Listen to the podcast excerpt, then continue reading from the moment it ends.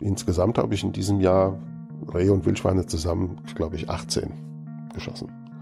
Und davon, äh, äh, dafür habe ich einen äh, Begehungsschein, äh, der kostet im Jahr 400 Euro, aber äh, man bekommt jedes zweite Reh, das man schießt, jedes zweite weibliche Reh, das man schießt, umsonst und man bekommt auch jeden, jedes Wildschwein, das nicht mehr als 30 Kilo wiegt, umsonst. Insekten, für Vögel, für äh, Reptilien, Lurche, für das ganze vielfältige kleine Gewimmel, das ja viel, viel wichtiger ist als Rehe und Hirsche. Ja.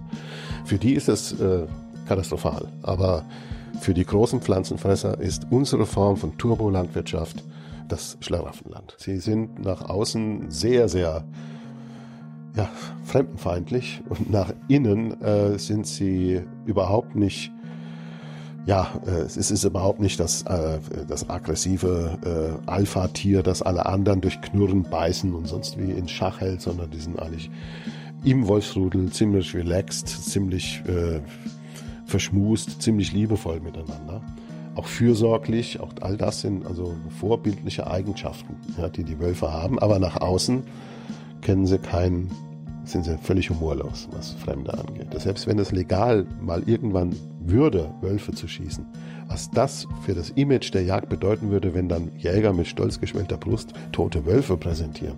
Das ist, äh, ich meine, sie machen sich ja jetzt schon lächerlich, wenn sie äh, immer noch an die dicken Geweihe denken und die dann äh, irgendwo hinhängen und äh, da einen riesen Kult darum veranstalten. Aber das ist immer noch gesellschaftlich einigermaßen akzeptiert. Ja. Aber äh, sobald es um tote Wölfe ginge, wäre dann, da wäre Rambo Zambo. So, eine neue Folge Junge Naiv. Wir sind in Berlin. Und wer bist du? Ich bin Eckhard Fuhr, Journalist, jetzt im Ruhestand. Ich war lange bei der Welt, davor war ich sehr lange bei der Frankfurter Allgemeinen Zeitung. Politischer Journalist, dann Kulturjournalist. Und in den letzten Jahren immer mehr, ja, wie soll man das nennen? Naturjournalist oder ein Journalist, der sich mit der Naturpolitik beschäftigt, der sich mit äh, nicht nur mit Naturschutzpolitik beschäftigt, sondern auch mit der Frage, wie ähm, äh, wie, wie sich unsere Bilder von der Natur verändert haben, wie das dann auch wiederum in äh, politische und kulturelle äh, Bereiche ausstrahlt. Liebe Hörer, hier sind Thilo und Tyler. Jung und Naiv gibt es ja nur durch eure Unterstützung. Hier gibt es keine Werbung, höchstens für uns selbst. Aber wie ihr uns unterstützen könnt oder sogar Produzenten werdet, erfahrt ihr in der Podcast-Beschreibung. Zum Beispiel per PayPal oder Überweisung. Und jetzt geht's weiter. Und man sieht ja immer wieder, dass diese Fragen was ist Natur für uns, was verstehen wir darunter, äh, wie definieren wir unser Verhältnis zur Natur oder unsere Stellung in der Natur. Mhm. Ähm, das sind Fragen, die sehr schnell zu ziemlich heftigen Kontroversen in der Gesellschaft führen. Also da gibt es sehr viel, sehr viele Gegensätze, die aber meistens äh, so unter der Oberfläche schlummern, also die nicht aufbrechen, mhm. weil es auch eine komplizierte Materie ist, ein sehr kompliziertes Thema ist. Aber manchmal brechen sie eben auf. Bei großen Fragen des Umweltschutzes oder bei spektakulären Arten, wie jetzt mhm. dem Wolf, bei äh, umstrittenen äh, Formen der Naturnutzung wie der Jagd und anderen Dingen. Da brechen diese Themen auf. Aber es sind eben keine Nebensachen. Es sind nicht irgendwelche Nebenschauplätze, sondern wenn man sich mit äh, den Themen befasst, äh, dann merkt man, dass es da um ganz, ganz elementare Fragen unseres Selbstbildes und unseres Selbstverständnisses geht. Über die meisten wollen wir heute mal reden. Ja. Ähm, gerne. Aber wie bist du dazu gekommen? Ich meine, wir sind jetzt hier in Berlin, wir sind in der Stadt. Äh, ja. die, in der Stadt ja, hat man auch kaum was mit der Natur ja. zu tun. Also ich bin, ich bin auf dem Land aufgewachsen und eigentlich äh, auch immer hatte immer Tiere um mich herum. Äh, zu Hause so Kleinvieh äh, bis hoch zum Esel und äh, Hühner, Enten, äh, Kaninchen, Ziervögel, alles Mögliche, Hunde. Und als ich dann zum Studium ging, ich habe Geschichte und Soziologie studiert in Freiburg, dann war der erste Gang, dass ich mir einen, glaub, einen Goldhamster oder Meerschweinchen, nein, das war ein Goldhamster gekauft habe, damit ich wieder ein Tier sozusagen in meiner Bude habe. Mhm. Ähm, dann habe ich mich eine Zeit lang sehr weit äh, von diesen Tierfragen äh, entfernt, also bis 15, 16, so bis in der Pubertät. Mhm Da war eigentlich immer die Frage, werde ich jetzt lieber Zoodirektor oder werde ich lieber Förster? Also beschäftige ich mich lieber mit exotischen Tieren oder beschäftige ich mich mehr mit Hirschen und Rehen und Wildschweinen und dem, was als vor der Haustür ist. Und dann war das aber irgendwann weg und dann kam äh, ich bin also zu jung, um ein 68er zu sein, aber die Ausstrahlungen Anfang der 70er Jahre hat man natürlich noch gemerkt, auch in der Schule. Mhm. Da sind halt einfach Fragen von Politik und so etwas in, in den Vordergrund gerückt. Und deswegen war dann die Entscheidung äh, für das Studienfach äh, Geschichte und Soziologie. Und dann habe ich äh, an der Uni ein paar Jahre gearbeitet als Historiker und bin dann äh, in den Journalismus eingestiegen bei der Frankfurter Allgemeinen Zeitung als politischer Redakteur. Und da habe ich mich mit der deutschen Innenpolitik befasst. Und, und äh, ja, ich war dann zuständig für die SPD vor allen Dingen. Also ich habe so die SPD-Parteitage von 1986 bis 2000, habe ich so ziemlich jeden Bundesparteitag sowieso, aber auch die, sehr viele Landesparteitage mhm. mit abgesessen und äh, beschrieben und kommentiert und Reportagen geschrieben und so weiter und so fort. Das waren noch schöne Zeiten damals, oder? Also als SPD-Berichterstatter? Ja, das waren, ja, ja, da war noch so viel Hoffnung in, in der Partei. Ähm, also das waren die Figuren Björn Engholm zum Beispiel, äh, Johannes Rau, äh, Oskar Lafontaine damals natürlich auch noch, äh, Scharping, diese ja. äh, diese Truppe war das. Ähm, daneben habe ich mich dann als journalistisch allerdings auch äh, so mehr als Steckenpferd äh, eben mit Tierthemen und Naturthemen befasst. Das waren so diese nicht besetzten Themen. Wer kann denn was schreiben, wenn es Auseinandersetzungen um das Jagdgesetz geht? Um was geht's denn da eigentlich? Und da kannte ich mich schon so ein bisschen aus. Äh, ich habe dann auch bald die Jägerprüfung gemacht, weil äh, das war so noch eine nicht erledigte Aufgabe, die ich mir gestellt hatte, dass ich das machen will. Und als ich dann beruflich einigermaßen gesettelt war äh, und dann mal so ein bisschen Luft hatte, dann habe ich äh, so einen Kurs belegt und die Jägerprüfung gemacht und dann ging das richtig los. Also mit dem, da waren, dann war ich der Fachmann für all diese Fragen in der Redaktion. Das, hm. Und ich habe mir dann die Themen gesucht. Und naja, gut. Äh, Gibt es da so viele oder was? Was meinen Sie jetzt mit viele? Was die, viele Themen? Ich wollte wissen, was du, warum, wie viele Themen es in Sachen Jäger denn gibt oder Jagd.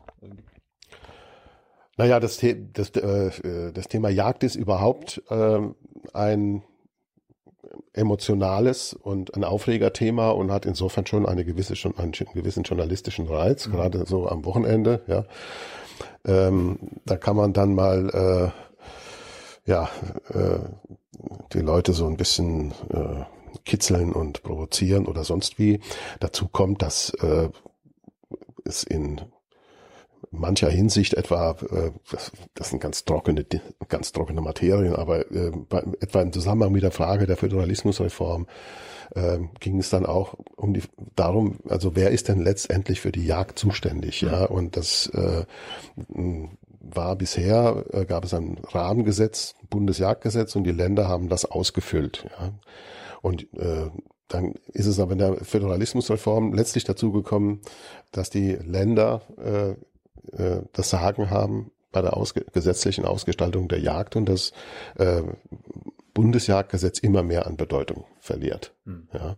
Und das äh, sind dann äh, Fragen, die äh, nicht nur Fachjuristen interessieren, sondern das ist schon ein, das Thema Jagd ist, ist in der äh, im Gesamtressort, sagen wir mal Landwirtschaft und Forstwirtschaft, nicht so ganz unwichtig. Ja, also vor allen Dingen in Bezug auf die Forstwirtschaft. Äh, da ist die Frage, wie gejagt wird, nach welchen Regeln gejagt wird, wer jagt äh, und wer hat die Kontrolle darüber, äh, nicht so ganz unwichtig. Ja, aber du hast die Fragen dir jetzt quasi schon selbst gestellt. Wie, wie, wie, wie beantwortet man die? Kann nicht einfach jeder sich ein Gewehr schnappen und ein, so, ein Wildschwein schießen und so? Warum, warum muss es dafür Regeln geben? Nein, nein, das, äh, also es muss natürlich Regeln geben, äh, weil die Jagd zu tun hat mit dem Einsatz von Schusswaffen. Es ist ja bei uns äh, ja, Pfeil und Bogen wird jetzt in Brandenburg auch schon ja, praktiziert. Ne? Nein, das wird noch nicht praktiziert. Das ist ein, ein hoch umstrittener ähm, Versuch auf zwei Gemeinden beschränkt und auf wenige Personen beschränkt, äh, der noch gar nicht begonnen hat, weil noch nicht geklärt worden ist, wer äh, das ganze wissenschaftliche Monitoring dieses Versuches eigentlich machen soll. Äh, das war also die, da ging es um die Spezialfrage, kann man äh, Wildschweine, die im bewohnten Gebiet zur Plage geworden sind, mit Pfeil und Bogen ähm, gefahrloser äh, für die Mitmenschen, für ja. die Anwohner ähm, bejagen als mit äh, dem Gewehr. Und ähm, das soll mal versucht werden. Dann wird es nachher darum gehen, äh, ist was passiert? Zweitens, sind die Ziele erreicht worden, genug Wildschweine zu erlegen? Meine Vermutung ist, an letzterem wird die ganze Sache scheitern. Es wird nämlich nicht dazu führen, dass die Wildschweinpopulation äh, dort in dem Gebiet südlich von Berlin, Stahnsdorf und ähm, äh, äh, und Kleinmachnow, äh, dass die wesentlich reduziert wird. Da ist einfach über Jahre der Fehler gemacht worden, dass man zu wenig intensiv gejagt hat. Man hat einfach, die Jagdpächter offenbar waren froh, dass sie ihre Schweine hatten und dass die schön regelmäßig vor den Hochsitz auftauchten. Äh, und statt dann auch wirklich jedes tot zu schießen, das dann kam, dachte man, ach, man lässt doch lieber welche übrig, man will ja nächsten Jahr auch wieder Wildschweine schießen. Ah. Und das äh, ist im, bei Schwarzwild äh, die falsche Haltung. Und jetzt kommt dieses Thema afrikanische Schweinepest noch dazu. Es wäre eine Katastrophe für die Landwirtschaft, wenn das hier ausbräche. Und dann gibt es halt jetzt ziemlich harte Ansagen von Seiten der Politik, also von Seiten des Staates, von Seiten der Veterinärbehörden, äh, dass der Wildschweinbestand so mit allen Mitteln so weit wie möglich ausgedünnt werden muss. Und das, äh, ich halte das für vollkommen richtig und äh, halte allerdings die Bogenjagd äh, nicht für das geeignete Mittel dazu. Gut, aber die meisten Jäger benutzen Schusswaffen. Darum, darum muss es regeln. Ja, die meisten Jäger benutzen Schusswaffen. Das ist ja bei uns in Deutschland, was den Erwerb und was den Besitz angeht, auch sehr äh, streng geregelt. Mhm. Zu Recht.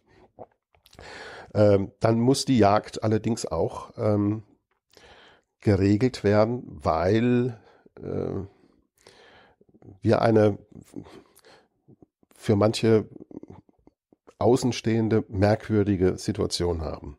Wir haben eine hochintensive Landwirtschaft, die Jahr für Jahr Unmengen an Dünger, an Nährstoffen in die gesamte Biosphäre einbringt äh, und zu einem äh, Pflanzenwachstum führt von eiweißreichen Pflanzen nahezu das ganze Jahr über. Also auch im, im Winter sind ja Zwischenfrüchte auf den Feldern, die als äh, Futter dienen können. Und diese, diese Intensivlandwirtschaft äh, legt die Grundlage für äh, wilde Huftierbestände, die Jäger sagen Schalenwild, wie wir sie noch nie in der Geschichte hatten. Also wir haben so viele Rehe, Wildschweine, Rothirsche, Darmhirsche wie noch nie.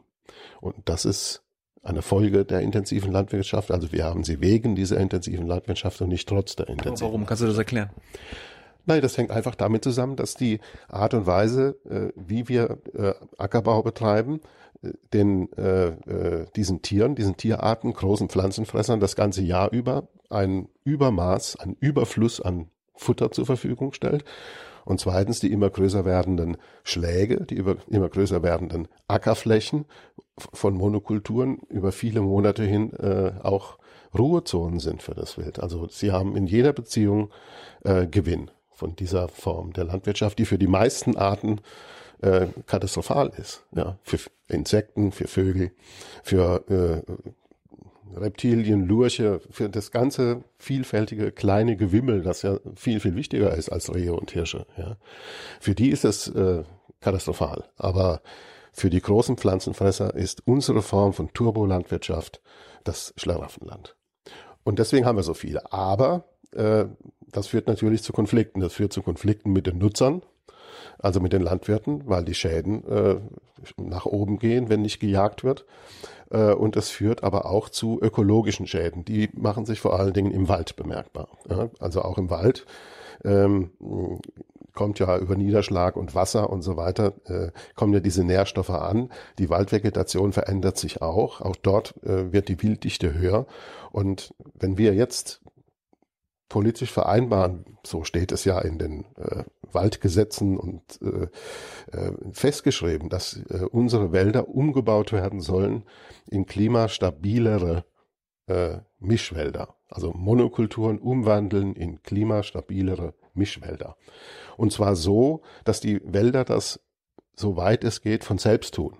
Das heißt, äh, nicht durch künstliche Anpflanzung, nicht durch Zäune, äh, äh, nicht durch äh, ähm, Gatter, hinter denen dann die Bäumchen großgezogen werden, sondern durch Naturverjüngung. Ja, also das, was anfliegt, das, was der Eichelherr hinterlässt, ähm, das soll eine Chance haben zu wachsen.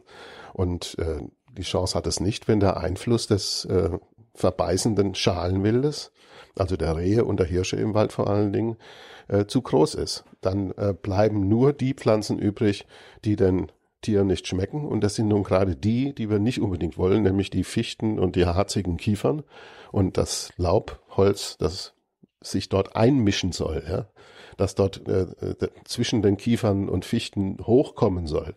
Ahorn und Buche und Eiche und Erle und äh, was weiß ich, äh, Eberesche.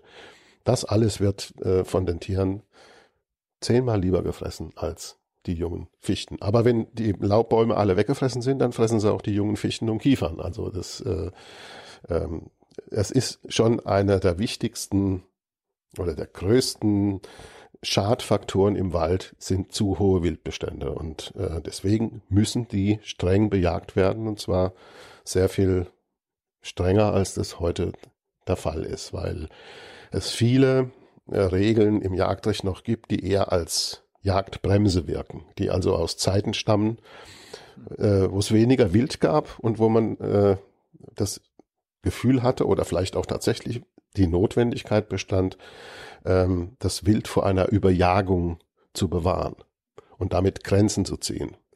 Äh, da gab es dann Abschusspläne und die durften nicht überschritten werden. Heute sind die Abschusspläne heißen auch noch so. Das sind aber äh, äh, Mindestabschusspläne. Das heißt, äh, diese Abschusspläne zwingen die Jäger zu, dazu, äh, an, an Mindestanzahl an äh, Tieren der jeweiligen Art zu erlegen. Und es können Sanktionen verhängt werden, wenn das über längeren Zeitraum nicht passiert. Mal ganz kurz zu äh, die Monokulturen auf dem Feld und in dem Wald. Da haben wir offenbar als Menschen eine Menge, also wir sind da mitschuldig mindestens ja. dran. Ne? Also wann haben wir damit angefangen? Also wann, wann sind wir vom, ich will mal, vom natürlichen Weg abgekommen? Ja, vom natürlichen Weg abgekommen. Äh, vom natürlichen Weg abgekommen sind wir eigentlich schon vor was weiß ich, 10.000 oder 12.000 Jahren, als, äh, als wir äh, unsere Sammler- und Jägerexistenz aufgegeben haben äh, und zum Ackerbau und Viehzucht übergegangen sind. Aber das, da waren wir doch noch relativ kleine Nummern sozusagen. Ja? Also das ist noch nicht so wichtig. Dann kam als nächste große, große Änderung äh, die industrielle Revolution und die hat ähm, tatsächlich unser Verhältnis äh, also seit dem, sagen wir mal, seit dem 18. Jahrhundert, äh, unser Verhältnis zu dem, zur Natur grundlegend äh, verändert. Ähm, die Monokulturen, wenn man danach fragt, es war schon so, dass über die ganzen Jahrhunderte des äh, Mittelalters und der frühen Neuzeit hinweg, also vom 12., sagen wir mal, bis zum 16. Jahrhundert die Waldfläche in Deutschland immer weiter zurückgegangen ist, weil Holz der wichtigste Rohstoff war. Es war der Baustoff, es war der Energielieferant, äh, es war ein hölzernes Zeitalter. Und ähm, das Holz wurde gewonnen, indem man äh, ohne den Begriff der Nachhaltigkeit schon im Kopf zu haben, einfach die Wälder gerodet hat. Äh, man hat die Wälder auch gerodet, um Ackerland zu schaffen. Man hat die Wälder äh, gerodet, um Siedlungsland zu schaffen. Äh, jedenfalls ging äh, dieses äh, bewaldete Germanien, das äh, Tacitus beschrieben hat, das gab es dann im hohen Mittelalter schon lange nicht mehr. Und dann ging der Wald immer weiter zurück. Und dann kam irgendwann mal eine Wende im Kopf und die hängt mit der industriellen Revolution zusammen. Auch das ist wieder eine dieser interessanten Paradoxien. Als äh, der äh, die Nachfrage nach Holz wegen des Bergbaus und wegen anderer äh, Gewerbezweige noch einmal nach oben schnellte im Zuge der in Industrialisierung, da kam man plötzlich auf die Idee, dass man den Rohstoff Holz nicht äh, grenzenlos äh, nutzen kann, sondern dass man für Nachhaltigkeit äh, sorgen muss. Und dann hat ein, ein sächsischer Staatsbeamter namens Karlowitz äh, der hat äh, ein Buch geschrieben eben über die Holzwirtschaft und wie man den Wald so behandelt, dass man aus ihm nur so viel herausholt, wie wieder nachwächst. Und damit war dieser Begriff der Nachhaltigkeit in die Welt gesetzt und es begann eine Aufforstung in Deutschland. Also diese Monokulturen schnell wachsender Bauhölzer etwa für Grubenholz oder für für Gebäude, Fichten. Ja, diese Monokulturen sind vor allen Dingen im 19. Jahrhundert ähm, entstanden. Äh, dann kam ein forstgeschichtlich noch einmal ein großer ähm, Einschnitt waren äh, die beiden Weltkriege im 20. Jahrhundert und vor allen Dingen dann der Zweite Weltkrieg, äh, der ja dann mit erheblichen Reparationsleistungen äh, verbunden war, die, das, äh, die Deutschland an die ähm, äh, an die Siegermächte abzuführen hatte und da gab es eben Reparationshiebe. Das heißt, man hat dann wirklich riesige Kahlschläge gemacht und das Holz in die Sowjetunion äh, transportiert. Und äh, die Wiederaufforstung dann hier in Brandenburg war dann eben schnell wachsende Fichten. Was anderes ging da nicht. Also man kann in dem Falle nicht von Schuld sprechen, sondern das war eine wirkliche Zwangslage und ähm, äh, man muss sagen, es ist wahrscheinlich gut, dass überhaupt wieder aufgeforstet worden ist. Aber die Wälder, die wir jetzt haben und diese, ähm, diese Fichtenstangen, äh, wo man also, wenn man unten steht, ziemlich weit durch den Wald durchgucken kann, weil dazwischen nicht so sehr viel wächst, ja, zwischen den Fichtenstämmen.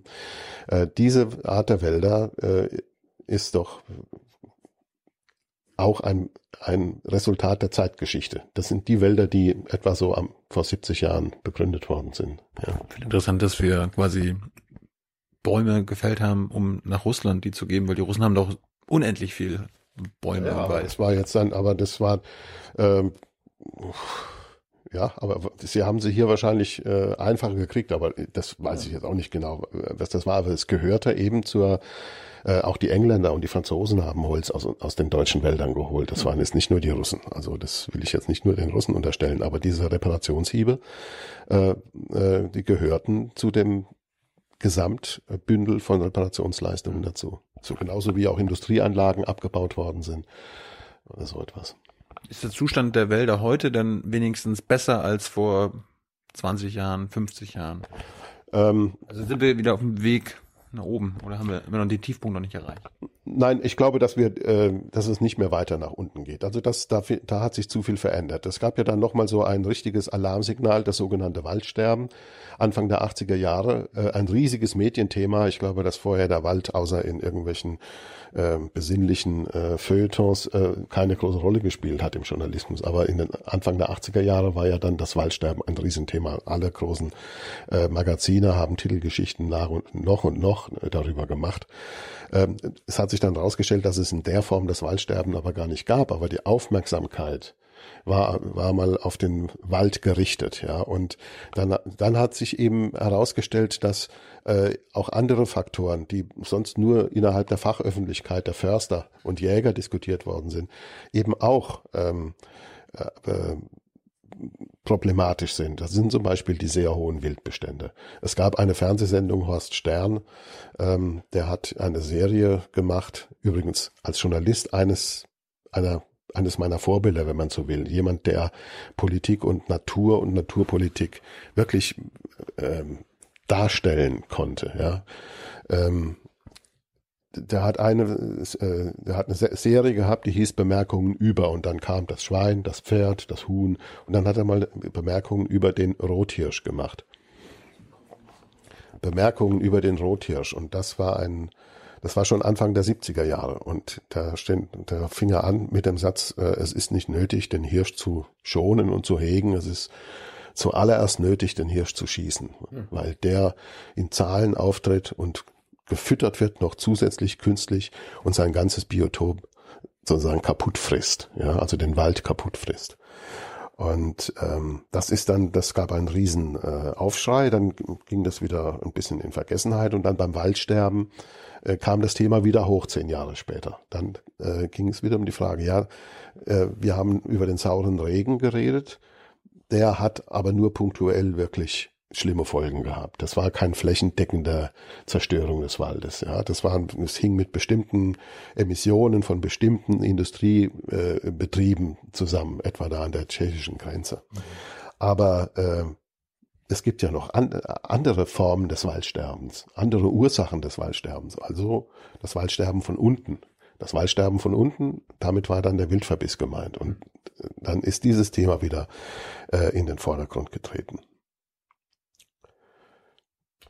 Kannst du ganz kurz mal erklären, was, was so schädlich daran ist, wenn zu viel Wild im Wald ist? Also wenn, wenn zu viel Hirsche und Wildschweine da sind? Naja, sie, äh, sie behindern die Selbsterneuerung des Waldes beträchtlich, weil sie eben die Sprösslinge wegfressen. Und sie führen außerdem zu einer Entmischung der Arten. Sie bevorzugen bestimmte Arten, die werden dann zurückgedrängt und sie meiden bestimmte Arten, die bekommen die Oberhand, also Pflanzenarten. Mhm. Und das sind die zwei ähm, äh, Schadwirkungen, die der Verbiss des Schalenwildes hat. Dazu kommt noch, dass äh, weniger die Rehe, aber die Rothirsche eben auch die Rinde von äh, Bäumen schälen. Und das führt dazu, dass diese Bäume ähm, wirtschaftlich nicht mehr zu nutzen sind. Also da ist mehr der, es ist ein wirtschaftlicher und es ist ein ökologischer Schaden. Beides hängt eng miteinander zusammen. Also überhöhte Wildbestände sind klar ein da gibt es einen klaren Interessenkonflikt zwischen Leuten, die gern viel Wild haben, wie die privaten Jäger, die ja viel Pacht dafür bezahlen, dass äh, schöne Hirsche im Revier haben. Und äh, die Forstwirte, die, die Waldbesitzer und Förster, die eben äh, langfristig äh, dem, den Wald auch äh, rentabel halten müssen. Ja?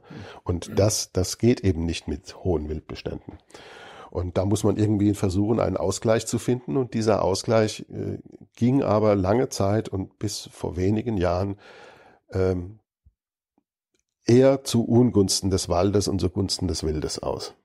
Hm.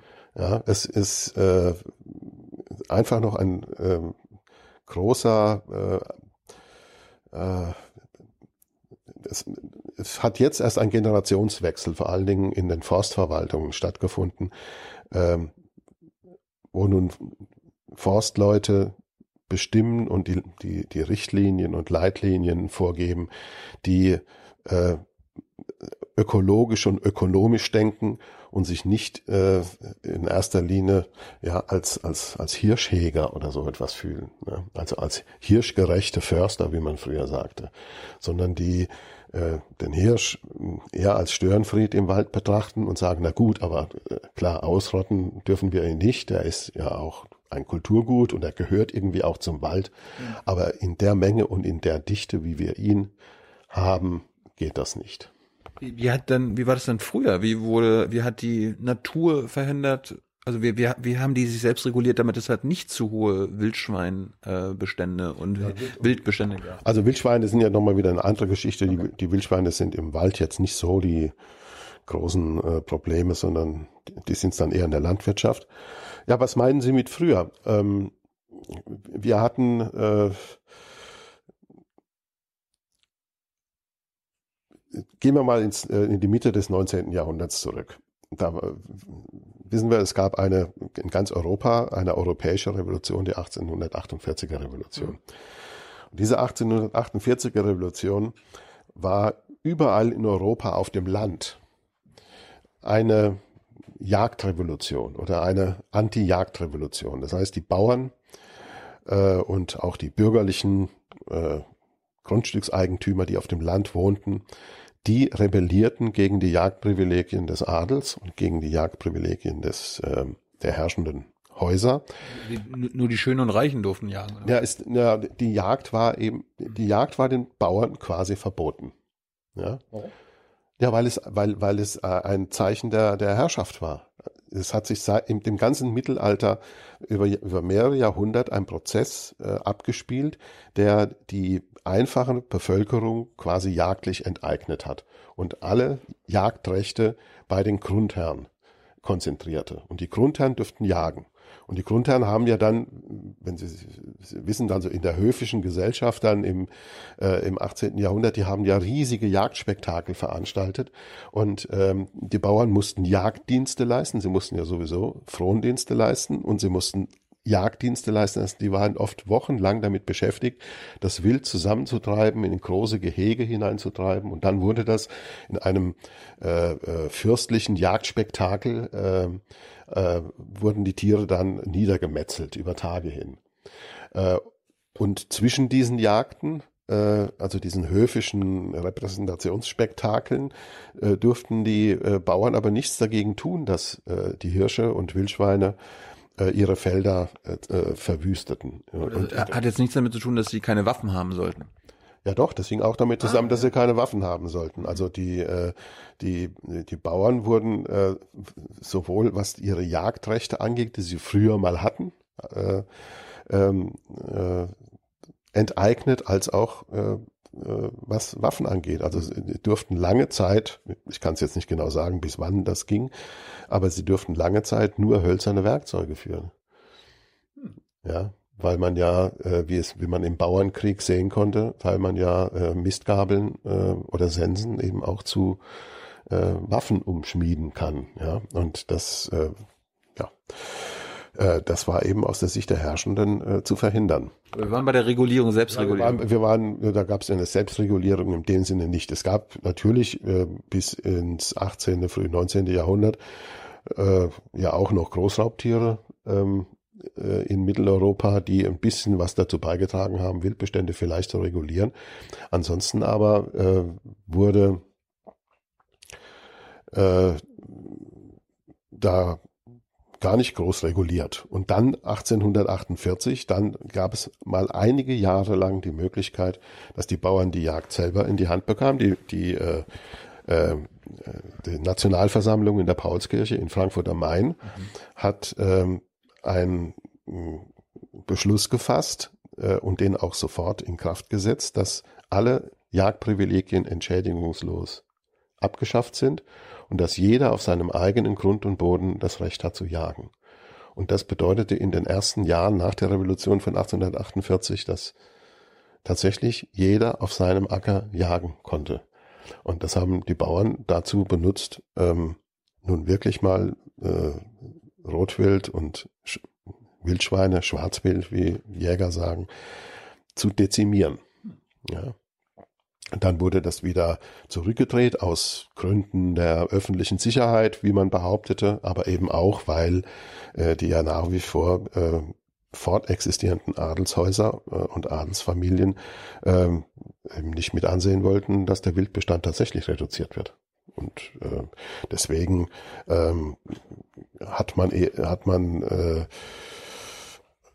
ja ist dann zugelassen, dass es, äh, dass es wieder, dass der Wildbestand wieder zugenommen hat. Allerdings nicht in dem Maße, wie das in den letzten, in den Jahrzehnten nach dem Zweiten Weltkrieg gewesen ist. Also so äh, überbordende Wildbestände hat es äh, in Deutschland da nicht gegeben. Also man muss sich ja mal klar machen. Äh, äh, heute werden ähm, wird ein Vielfaches äh, an Schalenwild, also an wildlebenden Huftieren, Rehen, Wildschweinen, Hirschen jedes Jahr erlegt im Vergleich äh, zu den Zeiten vor 1945, als also Deutschland ja noch viel größer war und äh, so jagdliche Traumländer wie Pommern und Ostpreußen und Schlesien noch dazugehörten. Trotzdem, äh, damals wurden vielleicht, ich weiß nicht, ich habe jetzt kann keine exakten Zahlen nennen, das lässt sich aber alles nachlesen. Äh, da bewegte sich das Jagdergebnis bei Wildschweinen bei Zehntausenden in ganz Deutschland, heute bei Hunderttausenden. Ach, ich habe ich hab die Zahl von 2018, 831.000 Wildschweine wurden erschossen. das war jetzt der absolute Rekord, was dann auch mit dem, mit dem Druck äh, zusammenhing äh, der, der drohenden äh, afrikanischen Schweinepest. Ja. Da haben sich die Jäger nun auch wirklich mal auf den Hosenboden gesetzt, im wahrsten Sinne des Wortes, und äh, ihre Arbeit gemacht. Aber also 800.000 Wildschweine und äh, weniger als ein Zehntel sicherlich war es äh, in den Zeiten vor 1945. Und eine Million Rehe oder 1,2 Millionen Rehe seit 20 Jahren in Deutschland konstant jedes Jahr. Und das war vor dem Krieg weniger als die Hälfte. Ja. Also die Wildbestände sind äh, explodiert, was auch die, warum das so gewesen ist, man kann es nicht so genau sagen. Ich habe einen Faktor genannt, das ist die intensive Landwirtschaft. Es ist einfach für das Wild, die Bedingungen haben sich verbessert. Es sind nicht mehr so viele Menschen draußen äh, auf den Äckern unterwegs.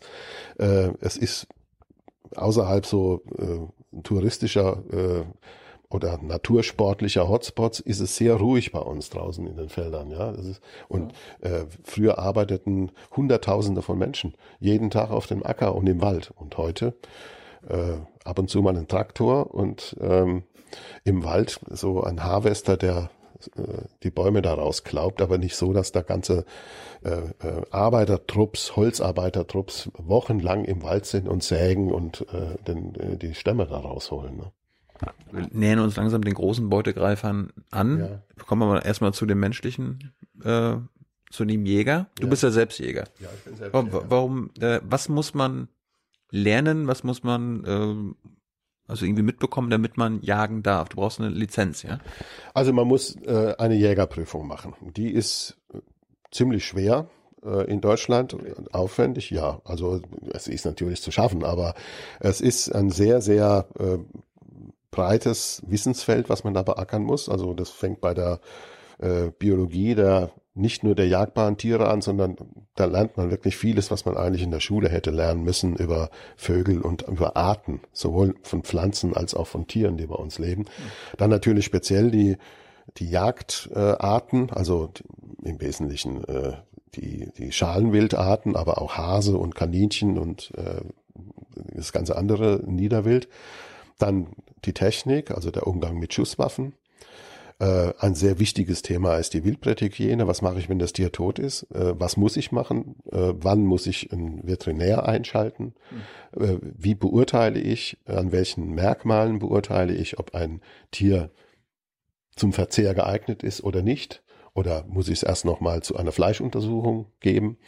Dann die ganzen Rechtsfragen, also man hat eine Waffe dabei, was bedeutet das denn für das Thema Notwehr und Nothilfe? Ähm, was muss ich machen, wenn ich mir eine Waffe kaufe?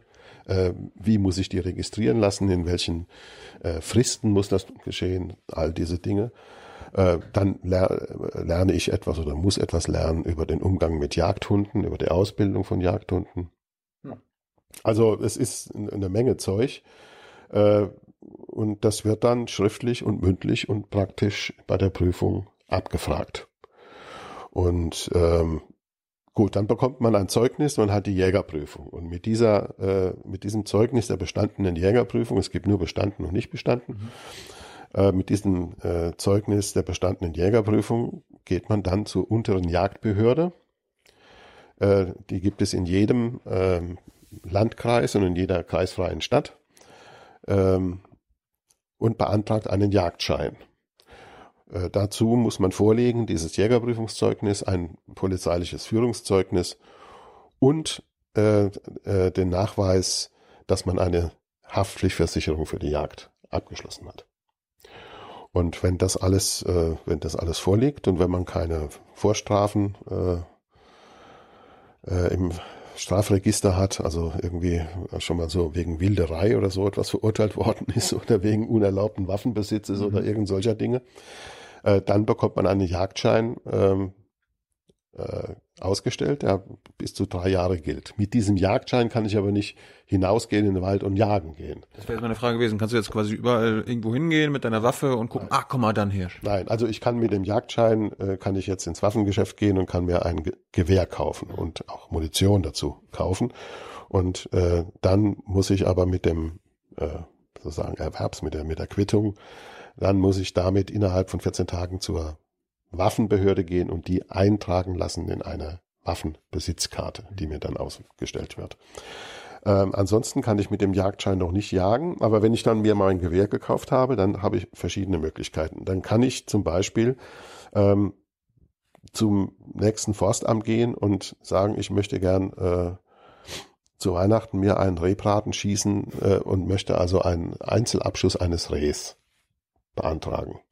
Und dann bekommen sie in der Regel von einem Revierförster, werden sie einen, zu einem Revierförster verwiesen und da bekommen sie eine Jagderlaubnis für eine Woche oder für 14 Tage oder für, weiß nicht, auch für länger.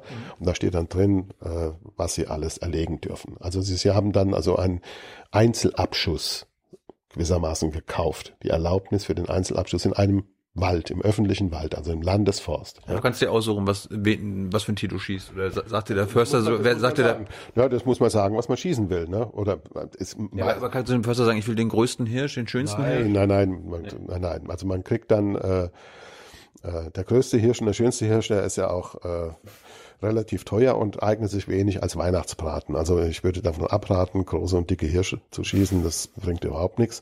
Sondern wenn man einen Weihnachtsbraten haben will, dann muss man sich ein Hirschkalb schießen äh, oder ein Rehkitz oder ein Frischling bei den Wildschweinen. Also junge Tiere sind besser in der Pfanne als alte Tiere, ist ja logisch. Ne? Und, oh, warum ist das logisch? Dann ist doch logisch, weil sie viel zärter sind und weil sie äh, einfach das bessere Fleisch haben als irgendwelche alten Tiere, die schon ein langes, äh, entbehrungsreiches Leben hinter sich haben, die werden leicht mal zäh. Ne? Aber äh, junge sind einfach die, das ist das bessere Fleisch. Dann habe ich die Möglichkeit, mir auch beim öffentlichen äh, bei öf öffentlichen Forsten, also bei den Forstverwaltungen, äh, eine dauerhafte eine längerfristige Jagdgele Jagdgelegenheit äh, zu verschaffen, also indem ich einen Begehungsschein bekomme, der dann ein Jahr gilt. Mhm. Auch das ist äh, finanziell nicht besonders teuer. Ähm, und ähm, da ist dann meistens so, dass man also alle dort jagbaren Arten jagen kann, ähm, aber bei bestimmten Arten min, einen Mindestabschuss äh, vorweisen muss. Also sagen, mindestens zwei Rehe musste schießen. Also, denn, weil wir machen ja, das, die, das ist ja der aus der Sicht des Försters ist das ja eine Arbeit, die gemacht werden muss. Ne? Äh, also die müssen sowieso geschossen werden. Und wenn es nun äh, Jäger gibt, die so äh, verrückt sind, sage ich jetzt mal in Anführungszeichen, dafür dann auch noch Geld zu bezahlen, dass sie diese Arbeit machen, ist es gut. Aber sie sollen die Arbeit dann auch machen. Ja. ja. Also zwei Rehe als Mindestabschuss und äh, Frischlinge so viel man will, also junge Wildschweine oder auch ältere Wildschweine. Und bei den großen äh, Trophäenträgern, äh, also den großen Hirschen oder auch den älteren Rehböcken, dann kostet es ein bisschen mehr. Also die bei den Rehböcken kostet es ein bisschen mehr und den großen kapitalen Hirsch zu schießen, das kostet äh, einige tausend Euro. Oh. Ja. Wie viel hast du dieses Jahr schon geschossen? Dicke Hirsche noch nicht, aber ansonsten alles andere. Ich habe ich hab hier einen äh, Begehungsschein in den Berliner Forsten, gar nicht weit von hier, in Pankow. Mhm. Und äh, da ist alles. Was läuft darum? Da gibt es im Wesentlichen Rehe und Wildschweine. Mhm. Ja. Und äh, insgesamt habe ich in diesem Jahr Rehe und Wildschweine zusammen, glaube ich, 18 geschossen. Und davon äh, äh, dafür habe ich ein äh, Begehungsschein, äh, der kostet im Jahr 400 Euro, aber äh, man bekommt jedes zweite Reh, das man schießt, jedes zweite weibliche Reh, das man schießt, umsonst und man bekommt auch jeden, jedes Wildschwein, das nicht mehr als 30 Kilo wiegt, umsonst. Das kann man ja dann dagegen rechnen. Hm. Ja. Außerdem habe ich zwei Stöberhunde, die notwendig sind für die äh, für die großen Bewegungsjagden im Herbst und Winter, wo dann der, der meiste Abschuss stattfindet, also wo das meiste Wild geschossen wird. Ähm, und für diesen, für den Einsatz dieser Hunde gibt es dann auch nochmal eine Entschädigung und äh, dann komme ich unterm Strich eigentlich plus minus null ungefähr raus. Isst du deine Beute immer? Na, so viel, so viel kann ich gar nicht essen, ja. aber äh, ich äh, erstens mal habe ich eine große Familie, die profitieren alle davon und manches verkaufe ich dann auch. Aber so in der Nachbarschaft und zu sehr zivilen Preisen. Ja. Nochmal zum, zu der Jagdkultur äh, in deinem Buch. Es scheint mir, du hast es nicht weiter ausgeführt, als ob so die deutsche Jagdkultur sich unterscheidet von anderen europäischen Jagdkulturen. Kann, kannst du das ein bisschen ausführen? Ja, gut. Also die deutsche Jagdkultur ist ähm, sehr stark geprägt vom Reviersystem. Das muss man jetzt mal äh, kurz erklären. Mhm. Ähm, Im Unterschied zu anderen Ländern, also im Unterschied etwa in romanischen Ländern wie Frankreich oder Italien ähm, oder auch in manchen äh, äh Gebieten der Schweiz, ähm, wird sozusagen von den Jägern überall gejagt. Und äh, äh, die Jäger haben eine äh, Jagdlizenz. Es gibt nicht den einen Jäger, den einen Revierpächter, der in einem großen Gebiet äh, für sich alleine exklusiv das Jagdrecht beanspruchen kann oder das Jagdausübungsrecht beanspruchen kann. Und in Deutschland ist es, das ist auch eine Folge dieser Revolution von 1848, äh, ist das äh, Reviersystem entstanden. Das bedeutet, man hat, nachdem diese allgemeine Jagdfreiheit nach der Revolution direkt ähm, zu Ende ging, man versuchte das wieder einigermaßen einzuhegen, ist man auf folgende, äh, folgenden Weg gekommen. Ähm, das Jagdrecht bleibt bei den Grundeigentümern, aber Grundeigentümer, die nur kleine Grundstücke haben, werden gewissermaßen zwangsweise zu Jagdgenossenschaften zusammengeschlossen und die Gesamtfläche dieser Grundstücke dieser Jagdgenossenschaft ergibt dann ein Jagdrevier oder ein Jagdbezirk. Und diese Jagdgenossenschaft kann dann oder soll dann äh, dieses Gebiet äh, an einen Jäger verpachten, der dann stellvertretend sozusagen für die, all diese Grundeigentümer die Jagd ähm, ähm, ausübt in diesem Gebiet. Er zahlt an die Jagdgenossenschaft einen Pachtbetrag, einen Pachtzins und bekommt dafür das Recht, sich das Wild, das jagdbare Wild, das er erlegt, anzueignen. Hm. Und es dann auch meinetwegen zu verkaufen. Also wenn es eine ergiebige Jagd mit viel Wild ist, dann kann er äh, den Pachtzins oder konnte er den Pachtzins erwirtschaften oder sogar einen Gewinn davon machen. Ja. In anderen Ländern können, kann Jäger, jeder Jäger überall jagen. Ja, man kann nicht überall jagen, man, es, es können Grundbesitzer schon ähm, äh, äh, ihre eigenen Grundstücke sozusagen von der Jagd ausnehmen. Aber es gibt eben nicht diese äh, exklusiven äh, äh, Jagdpachtverhältnisse, wie das in Deutschland ist. Und dann ist der, ist dieser, diese Figur des, äh, des Jagdpächters, der, der Jagdherr ist, das ist dann quasi, obwohl es das Ergebnis der bürgerlichen Revolution war, ist das wieder eine Art von Refeudalisierung der Jagd gewesen, auch im Selbstverständnis mhm. der Jäger. Die fühlten sich dann wirklich als die Halbgötter in Lodengrün in ihrem Gebiet und äh, für alles zuständig. Und dieses Bewusstsein äh, gibt es noch. Dazu ist es dann äh, verbunden mit bestimmten ja, äh, Riten und, und äh, jagdkulturellen Gepflogenheiten, bis hin zu bestimmten Rechtsbegriffen, die sogar im Gesetz auftauchen, wie die deutsche Weitgerechtigkeit, von der niemand genau weiß, was es eigentlich ist, die aber als unbestimmter Rechtsbegriff bei uns durch das äh, Jagdrecht geistert. Ja. Und äh, das ist ähm, äh, etwas, was die, ähm, was das deutsche, was die deutsche Jagd irgendwie auf eine sehr, wie ich finde, unheilvolle Art äh, prägt. Also sie hat auf der einen Seite schon dazu geführt, dieses, diese Idee der deutschen Weitgerechtigkeit, dass ähm, der Jäger jetzt nicht ähm, grenzenlos sozusagen eingreift in die Wildbestände und äh, äh, massenhaft Tiere abschlachtet. Sie hat eher dazu geführt, dass er massenhaft Tiere herangezüchtet hat. Ja, im Gegenteil. Äh, und äh, auch, äh, dass im deutschen Jagdrecht äh, Tierschutzaspekte sehr weit im Vordergrund stehen. Also dass sehr viele Jagdarten einfach verboten sind bei uns, die in anderen Ländern erlaubt sind. Zum Beispiel die Jagd mit dem Bogen, ja, oder auch die die, die Meutejagd mit Hunden. Ja, mhm. das alles ist in Deutschland äh, verboten und äh, es darf nur mit ähm, Gewehr geschossen werden und es darf auch äh, auf bestimmte größere Tiere auch nur mit Kugelbüchsen geschossen werden und nicht mit der Schrotflinte, wie in fast allen anderen europäischen Ländern. Mhm. Ja. Also das alles äh, hat mit dieser deutschen Weitgerechtigkeit zu tun, äh, mit dem Tierschutzgedanken im Jagdrecht. Aber diese deutsche Weitgerechtigkeit hat eben auch die ähm, äh, unangenehme Eigenschaft, ähm, dass man sich Notwendigkeiten von Wildbestandsreduzierung äh, dann entzieht und sagt, das ist unweitmännisch, das widerspricht der deutschen Weitgerechtigkeit und das ist Quatsch. Ob der Wolf jetzt zur deutschen Waldgerechtigkeit gehört, äh, erörtern wir gleich. Ein letzter Punkt noch zur, zur Jagd.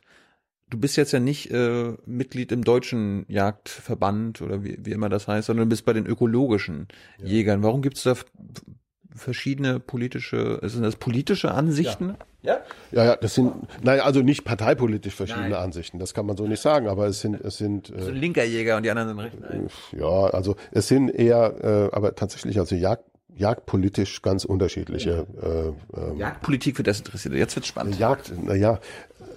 Also, wenn man jetzt den Unterschied äh, deutlich machen wollte, ist, ähm, dass der, der ökologische Jagdverband die Jagd nicht als, als Selbstzweck betrachtet, sondern äh, die Jagd ist ein, erstens mal ein Handwerk, das man möglichst gut beherrschen sollte und indem man sich selber immer weiter bilden äh, sollte. Äh, sie ist aber äh, nur gerechtfertigt als äh, naturnahe Nutzung von Wildbeständen, die in, in ihrem Bestand nicht bedroht sind und die aus anderen Gründen bejagt werden müssen. Das ist das eine. Also wir sind, wenn, man so will, Fachleute zur Gewinnung von Wildfleisch, von Biofleisch. Das also mindestens äh, unter tierethischen Gesichtspunkten das Fleisch ist, das man äh, bedenkenlos essen kann. Mhm. Die haben nie einen Stall gesehen, die haben nie äh, Medikamente gesehen, die haben nie einen Tiertransport gesehen, auch nie einen Schlachthof gesehen. Mhm. Ähm, das zweite ist die Jagd als eine notwendige Dienstleistung im Rahmen der Land- und der Forstwirtschaft. Äh, wir lehnen die Trophäenjagd ab, also die Trophäe als sozusagen Ziel der Jagd und auch als Ziel des Umgangs mit Wildbeständen. Ja, dass man Wildbestände hegt, um ein möglichst, möglichst gute Trophäen äh, äh, Träger zu haben und ein, ein, ein, ein möglichst großes Trophäenpotenzial zu haben. Das lehnen wir entschieden ab und wir lehnen äh, ebenso ab die Jagd auf Beutegreifer, also auf Raubtiere, wie man früher sagte, kleine und große, aus jagdlichem Konkurrenzdenken. Also wir sagen, es ist keine Legitimation, Füchse zu jagen, äh, weil ich im Herbst äh, Hasen jagen will und der Fuchs zu viele Hasen frisst. Das, äh, das, das, das lehnen wir ab. Ähm, die anderen nicht. Die anderen nicht, nein. Die werden es natürlich, die werden natürlich alle sagen, darum geht es gar nicht. Es geht nicht um die jagdliche Konkurrenz, sondern es geht um das Niederwild und das arme Niederwild, dem muss geholfen werden und da ist die Raubwildbejagung unerlässlich, unerlässlich und man muss die Krähen äh, abschießen und äh, das ist eine endlose Kette von ähm, äh, ähm, ja, Eingriffen in die Natur, die äh, immer mit dem, immer mit dem äh, Selbstverständnis der Jäger, sei es nun, der für Ordnung in der Natur zu schaffen habe und für Gleichgewicht in der Natur zu sorgen habe und der äh, für die Chancengleichheit aller Arten zuständig sei. Und das ist ein das ist ein Größenwahnsinn. Äh, das sind Dinge, die mit den Methoden der Jagd überhaupt nicht beeinflusst werden können, äh, die mit Jagd nichts zu tun haben und äh, die also völlig in die falsche Richtung gehen. Also wir, der, der Jäger ist kein Superregulator so am Schaltpult der Natur, ja. Da noch ein bisschen mehr äh, Häschen und da noch ein paar Rebhühnchen und aber der Fuchs, der muss weg und so. Das ist völliger, völliger Quatsch. Also äh, äh, wir sind auf der einen Seite dazu äh, dafür als, Ö als Ökojäger un, unser unsere Ansprüche zurückzunehmen und sagen, äh, was jagen wir denn? Wir jagen das Schalenwild. Rehe, Hirsche, Wildschweine. Das ist das im Wesentlichen. Das andere sind alles Sonderfälle. Man kann auch mal sein, dass man Füchse äh, jagen muss, wenn zum Beispiel die Tollwut wieder aus, aufbrechen sollte. Dann muss man natürlich Füchse jagen. Aber dann ja, bringt es nichts, ähm, äh, sich auf den Hochsitz zu setzen und dann zwanghaft jeden Fuchs, der vorbeikommt, totzuschießen, sondern da muss man wirklich die Bauer ausgraben und dann richtig ziemlich rabiat und radikal äh, die, die Füchse eben dezimieren. Das hat mit Jagd und so etwas dann auch nichts mehr zu tun. Ja. Mhm. Äh, aber das ist im Moment nicht nötig und dann soll man die Füchse in Ruhe lassen. Im Wald fressen sie viele Mäuse und tun damit sehr viel Gutes. Und äh, ja, also das sind die ähm, äh, das sind so ein paar Unterschiede zwischen Ökolog ökologischem Jagdverein und äh, den traditionellen Jägern. Ähm, Fordert ihr auch, äh, ich meine, wir kommen jetzt mal zu den Wölfen. Du hast ein Buch ja, geschrieben, ja. tolles, lesbar, äh, lesenswertes Buch.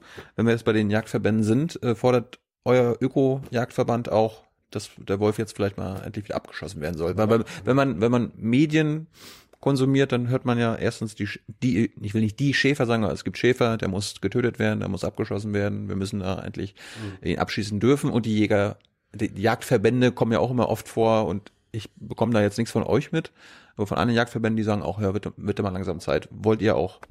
Also das ist schade, dass du von uns nichts, mit, äh, nichts mitbekommen hast bisher. Äh, wir sind ja auch ein sehr kleiner Verein im Vergleich zum äh, Landesjagdverband in Brandenburg zum Beispiel. Aber ähm, wir sind entschieden dagegen, den Wolf zu bejagen und den Wolf ins Jagdrecht äh, aufzunehmen.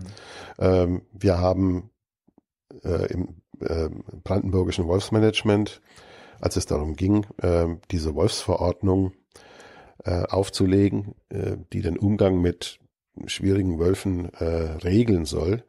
Wir haben eng mit dem Schafzuchtverband zusammengearbeitet. Also Schäfer sind nicht alle so fürchterlich gegen den Wolf, die sagen, wir sind die Hüter der Schafe, aber nicht die Jäger der Wölfe. Mhm. Wir haben mit dem Schafzuchtverband zusammengearbeitet und versucht, ähm, einen Weg zu finden, wie man äh, die Interessen der Weidetierhaltung äh, wahrt und trotzdem äh, dem Wolf ein Daseinsrecht, und zwar da, wo er auftaucht und nicht in irgendwelchen Reservaten äh, zu gewähren. Und zum Beispiel äh, ist unsere Auffassung mit einer flächendeckenden Bejagung, also der Wolf als ganz normales Jagdwild, das dann auch mal so bei so einer Treibjagd geschossen wird, äh, ändert man überhaupt nichts. Man ändert an der Bedrohung der Herden nichts, man ändert auch nichts an der Notwendigkeit für die Schäfer, äh, Herdenschutz zu betreiben. Es geht nicht mehr ohne Herdenschutz. Man kommt nicht unter, um den Herdenschutz herum. Ist egal, ob da drei oder 30 oder 300 Wölfe herumlaufen. Und ähm, äh, wir haben dann eben gesagt, gut, äh, das kann aber jetzt keine, äh, kein Rüstungswettlauf mit den Wölfen geben beim Herdenschutz. Die Wölfe lernen natürlich.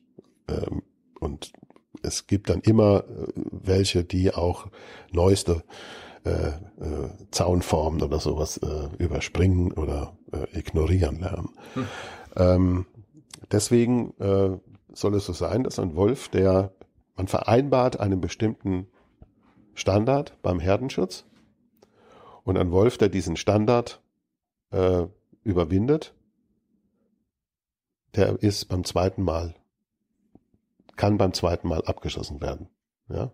Also es gibt ähm, keine generelle Abschussfreigabe für Wölfe in bestimmten Gebieten, in denen Weidetiere sind, sondern äh, es sollen äh, bestimmte Wölfe, die lernen, Herdenschutzmaßnahmen zu überwinden, die sollen getötet werden. Damit sie das anderen nicht beibringen. Damit sie das anderen nicht beibringen, genau, damit sie das vor allen Dingen ihrem Nachwuchs nicht beibringen oder vor allen Dingen auch, damit das nicht immer wieder passiert, ja. Und ähm, dieses äh, muss dann allerdings passieren ähm, auf eine Art und Weise, die auf die Grenzen des deutschen Reviersystems äh, keine Rücksicht nehmen kann. Das heißt also, wenn diese Wölfe, die einen großen Aktionsradius haben, äh, der viel, viel größer ist als ein, als ein durchschnittliches Jagdrevier. Ein durchschnittliches Jagdrevier hat 500 Hektar, sagen wir mal, in Brandenburg. Mhm.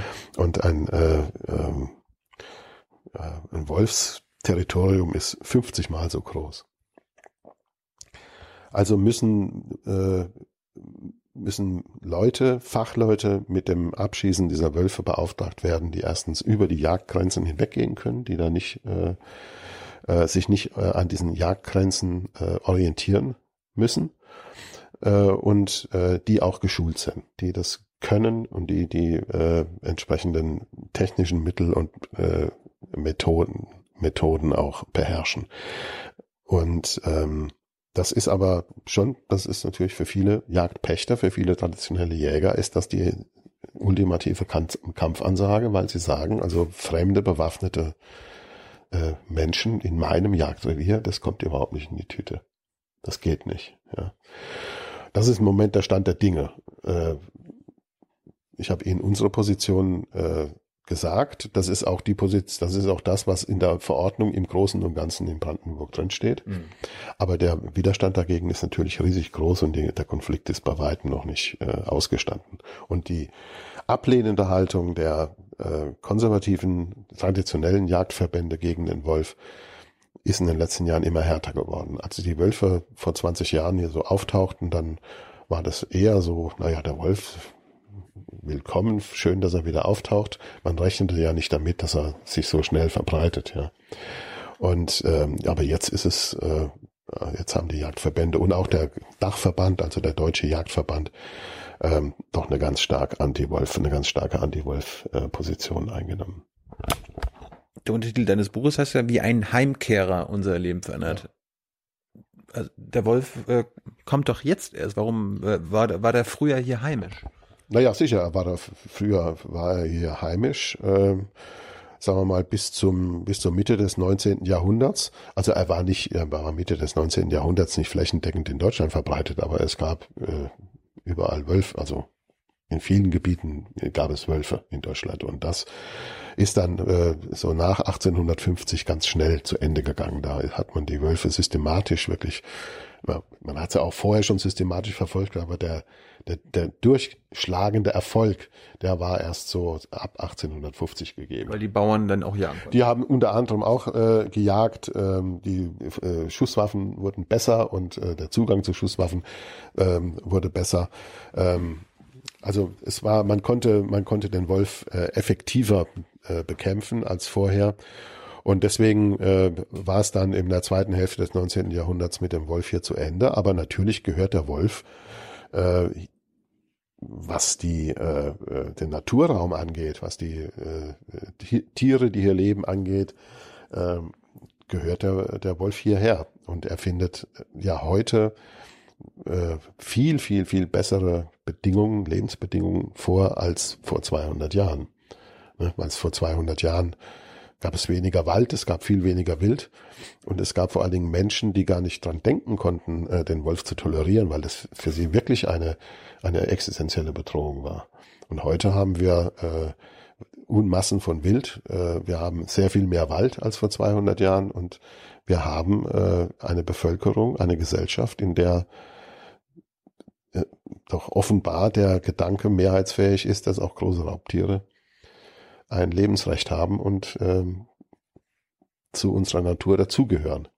Das wäre vielleicht vor eins, zwei Generationen, nicht vielleicht, das ist, ist vor eins, zwei Generationen noch ganz anders gewesen. Da hat man das nicht so gesehen. Dann hat man, da haben sogar Naturschützer äh, die Vorstellung gehabt, dass, dass Wölfe oder andere große große Beutegreifer die Natur stören. Ja. Hm. Aber das, äh, da gab es dann so einen ökologischen, so eine ökologischen, so ökologische Wende, auch im Denken. Da hat sich ein Schalter umgelegt und äh, seitdem ist das äh, erkennt man, dass es äh, auch für die Natur sehr gut ist, wenn große Raubtiere unterwegs sind. Es äh, fördert die Gesundheit der Wildtierbestände, der Beutetierbestände und äh, es ist schon in Ordnung, dass er da ist. Trotzdem ist der Wolf ja quasi in unserer Menschheitsgeschichte äh, hat er eine besondere Stellung und ja. mich würde interessieren, warum warum das so ist. Ich meine, wir wir reden ja auch nicht, wenn wir über die über Wölfe reden, reden wir auch, du sagst es auch oft, der Wolf. Wir sagen ja auch nicht die Taube äh, stört uns wieder oder das Wildschwein ist wieder da oder der Hirsch, sondern ja. aber wir sagen der Wolf. Es ist, äh, wird oft mit Bösem äh, oder als das Böse bezeichnet. Untier schreibst du ja auch oder äh, Würger. Du beschreibst äh, Szenen, wo du denkst, ist das jetzt eine Hexenverbrennung oder ist, äh, wird der Wolf gerade irgendwie aufgehangen und wochenlang im, im Dorf ausgestellt? Woher kommt dieser besondere Hass des Menschen auf den Wolf? Damals. Ja, jetzt, wir müssen uns erst mal über das damals verständigen, ja. weil äh, ähm, das ist, wenn man jetzt die Menschheitsgeschichte im Auge hat, ähm, ist diese mh, hm, Sichtweise, dass man den Wolf als Inkarnation des Bösen ähm, betrachtet, äh, relativ neu. Also die meisten, wir sind als Homo sapiens vor etwa 40.000 Jahren in Europa aufgetaucht. Und es gab sofort, es muss so gewesen sein, äh, eine, äh, ein ausgesprochen großes Interesse unserer jagenden Vorfahren an Wölfen und der Wölfe an unseren jagenden Vorfahren. Ähm, natürlich auch, indem man sich gegenseitig irgendwie äh, gefressen hat oder so, aber vor allen Dingen, indem man äh, die Ähnlichkeiten festgestellt hat. Das, wir haben dieselbe ökologische Nische besetzt, wir haben dieselben Beutetiere gejagt, äh, wir haben ähnliche Jagdstrategien gehabt, man hat festgestellt, es gibt eine ähnliche äh, Sozialstruktur ähm, also in Familienstrukturen praktisch. Mhm. Und der Wolf äh, war sehr nah. Wenn es, wenn es zwischen frühen Menschen und Wölfen nicht diese Nähe gegeben hätte, hätten wir keine Hunde. Also der Hund ist ja die andere Seite des Wolfes. Das muss man immer dazu denken. Ja, wir hätten, und das war die erste große, äh, der erste große Schritt, mit dem sich äh, Menschen aus, sozusagen aus der Natur emanzipiert haben, mit dem sie quasi aus einem, aus einer Art, aus dem Wolf, eine andere, ähnliche, aber doch eine neue Art geschaffen haben. Äh, und überall, wo äh, Menschen leben, egal auf welchem, welchem Kontinent, egal in welcher Kultur, überall gibt es Hunde.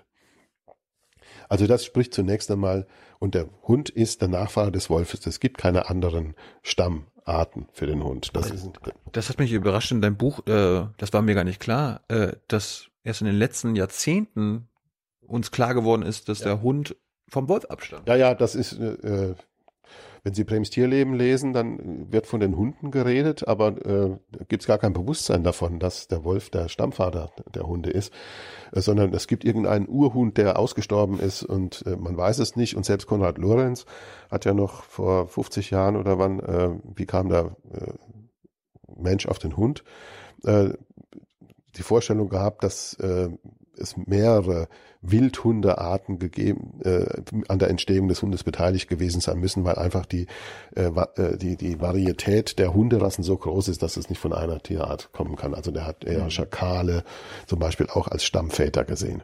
Aber das ist inzwischen, hat die Genetik da alle Zweifel beseitigt. Der Wolf ist der alleinige Stammvater des Hundes. So, das ist mal das eine. Ja. Und äh, über äh, mehrere Zehntausend Jahre lang war der, waren also ähm, Mensch und Wolf, wenn man so will, sowohl Konkurrenten als auch Kumpane. Hab's von einer Schicksalsgemeinschaft. Eine Schicksalsgemeinschaft, auch das, ja. Warum? Naja, weil sie äh, von denselben Katastrophen betroffen waren und von denselben Glücksfällen profitierten. Äh? Kam eine, gelang es den äh, äh Menschen, eine äh, Wildpferdherde über eine Klippe zu treiben, hatten sowohl die Wölfe als auch die Menschen über viele Wochen oder Monate keine Sorgen mehr. Ja. Äh, Gab es kein Wild, äh, war es für beide äh, schlimm. Und dann mussten sie sich aufeinander konzentrieren. Dann haben wahrscheinlich die Wölfe eher angefangen, äh, Menschen zu jagen und umgekehrt natürlich Menschen auch Wölfe zu jagen. Aber wie gesagt, es liegt alles in einem sehr äh, in einer sehr fernen Vergangenheit und man kann darüber nur spekulieren. Aber ähm, wie gesagt, das, äh, der Hund ist für mich der Beweis dafür, dass der, die ursprüngliche Verhältnis Mensch-Wolf ein Verhältnis großer Nähe gewesen ist, großer Ähnlichkeit und in, in, äh, in äh, Kulturen, noch heutigen Jägerkulturen, ursprünglichen Jägerkulturen, etwa der nordamerikanischen Indianer, ist der Wolf ja auch ein, ein Wesen, das bewundert wird ja, und nicht, nicht gehasst. Ja. Aber dann kam äh, die größte Revolution der Menschheitsgeschichte, das ist die sogenannte Neolithische Revolution, der Übergang äh, zu Ackerbau und Viehzucht. Und dann liegt es ja auf der Hand, wenn ich äh, Jagd wild äh, äh, einpferche und quasi äh, auf Vorrat halte, dann wird der Wolf, dem das natürlich auch äh, äußerst attraktiv erscheint, der wird dann natürlich zum absoluten Konkurrenten und nicht mehr zum Kumpan. Ja. Und von da an ähm, war es dann eben vorbei mit der mit der Harmonie oder mit dieser ja, Sympathie füreinander. Und der Wolf wurde ähm, zum Feind des, des Hirten vor allen Dingen. Äh, und das äh, schrieb sich dann auch in kulturelle äh, Überlieferungen ein. Ja, also äh, sagen wir mal seit 10.000 Jahren ähm, ist diese Geschichte Wolf-Mensch äh, in dem bewegt sich in dem Deutungsrahmen, der uns äh, noch vertraut ist. Nur in jüngster Zeit kam dann dieses Alte wieder hoch äh, äh, mit der in, in Form von Wolfsromantik und so etwas. Also wo nun Leute, vor allen Dingen eben städtische Bevölkerung, halt im Wolf ein, ein, eine Art Wildnis äh, Gott betrachten oder als eine Art von, von äh, ja, ein Friedens, äh, Friedensbringer der Natur oder so etwas. Ne? Mhm. Es gab ja, ich weiß nicht, ob Sie diese Szene Können doch duzen. Ach so, Entschuldigung, ja. Ähm, äh, du kennst ja mal vielleicht die Szene, aus der mit dem Wolf tanzt, wo der, äh, wo Kevin Costner als als äh, Offizier dann auf diesem entlegenen Stützpunkt ist, ganz alleine, ähm, aus die, äh, und der, dann ein einzelner Wolf auftaucht und ähm, äh, ihm äh, überhaupt es erst möglich macht, äh, diese ähm, diese Militärstation am Rande der der äh, Zivilisation als äh, seinen Ort anzunehmen. Ja? Also der Wolf hat ihn gewissermaßen mit seinem Schicksal, wenn man so will, versöhnt und führt ihn dann auch in die Nähe der ursprünglich lebenden äh, Indianer, die noch ganz im Einklang mit der Natur leben. Und diese Vorstellung, dass die Wölfe im Einklang äh, mit der Natur leben und uns auch wieder den Einklang mit der Natur lehren können. Die spielt natürlich heute auch eine große Rolle. Als ganz am Anfang der äh, Wolfs ähm, Geschichte in Deutschland, das war so 2001 oder 2003, da war mal bei Beckmann, glaube ich, oder in einer der Talkshows äh, saß äh, Gesa Kluth, das ist eine äh, Biologin, die äh, also eine Pionierin des, äh, der Wolfsforschung in Deutschland und des Wolfsmonitorings, die äh, sich sehr viel beschäftigt hat, schon von Anfang an mit den Wölfen in der sächsischen Lausitz die war in die Talkshow eingeladen mit Kevin Costner. Ne? Und das war, ähm, äh, das war äh, diese Geschichte. Also jetzt kommen die Wölfe wieder zu uns zurück und äh, nun äh, macht uns die Natur gewissermaßen so ein Friedensangebot. Sie, sie lädt uns ein, selber wieder mehr äh, äh, im Einklang mit der Natur zu leben. Dass die Wölfe gekommen sind, weil wir hier eine Landwirtschaft haben, die wir lieber nicht haben sollten, wenn wir den Einklang mit der Natur suchen, äh, das war damals noch nicht so im Bewusstsein. Ich fand äh, ganz interessant, äh, du hast über Domestizierung gesprochen und dass wir immer dachten, dass die früher die Männer das quasi gemacht haben, aber es gibt ja auch anscheinend eine Theorie, dass ja. Frauen äh, ja. in quasi damals das ja, gemacht das war der das war der äh, diese Idee von Erik Ziemen der ja irgendwie so der Übervater der äh, Wolfszene in Deutschland ist, den ich auch persönlich kennengelernt habe, wirklich ein beeindruckender Mann, der ist leider viel zu früh gestorben. Aber der, den hat die Frage umgetrieben, ja, wie war denn das? Also er wusste selber, weil er äh, mit Gehegewölfen gearbeitet hat, dass man einen Wolf überhaupt nur äh, an einen Menschen gewöhnen kann, wenn man ihn als ganz, ganz jungen Welpen der Mutter wegnimmt und ihn selber mit der Flasche aufzieht. Mhm. Ähm, wie soll das aber nun in der Steinzeit passiert sein? Also viele, viele tausend Jahre bevor Ziegen, Schafe oder Rinder domestiziert wurden.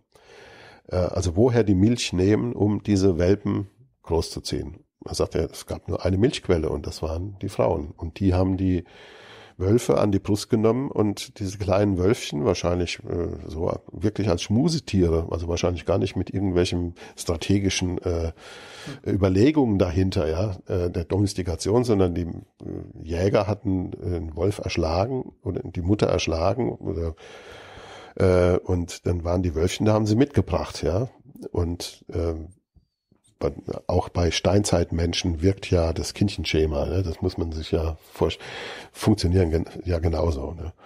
Und äh, dann haben sie diese mitgebracht und die haben mit den, die Frauen haben mit den Wölfen gekuschelt und haben sie an die Brust genommen und haben sie großgezogen. Und das war ja die Voraussetzung, Wölfe, das waren noch keine Hunde, aber Wölfe so nah an den, ja, an, an den Lebens Bereich, den Hausstand sozusagen des, des Menschen heranzuführen. Anders kann man das sich nicht, äh, kann man das sich nicht vorstellen. Und dann ist Ziem, hat ja viele Forschungsreisen, auch ethnologischer Art, unternommen. Er hat dann in verschiedenen Kulturen äh, dieses Phänomen tatsächlich auch beobachtet. Nicht nur äh, äh, bei mit mit Hunden, sondern junge Schweinchen oder also Haus, im Haustiere ging es dann da, dass Frauen die an die äh, Brust genommen haben. Natürlich lustig, dass quasi so in unserer Menschheitsgeschichte, ne, ich denke an Rom, ja, das ja. ist genau andersrum, dass quasi die, ja, aber der, das ist, die, so eine, das ist äh, die Wölfin, die Romulus und Remus säugt, ja. also die Gründer der Welthauptstadt Rom.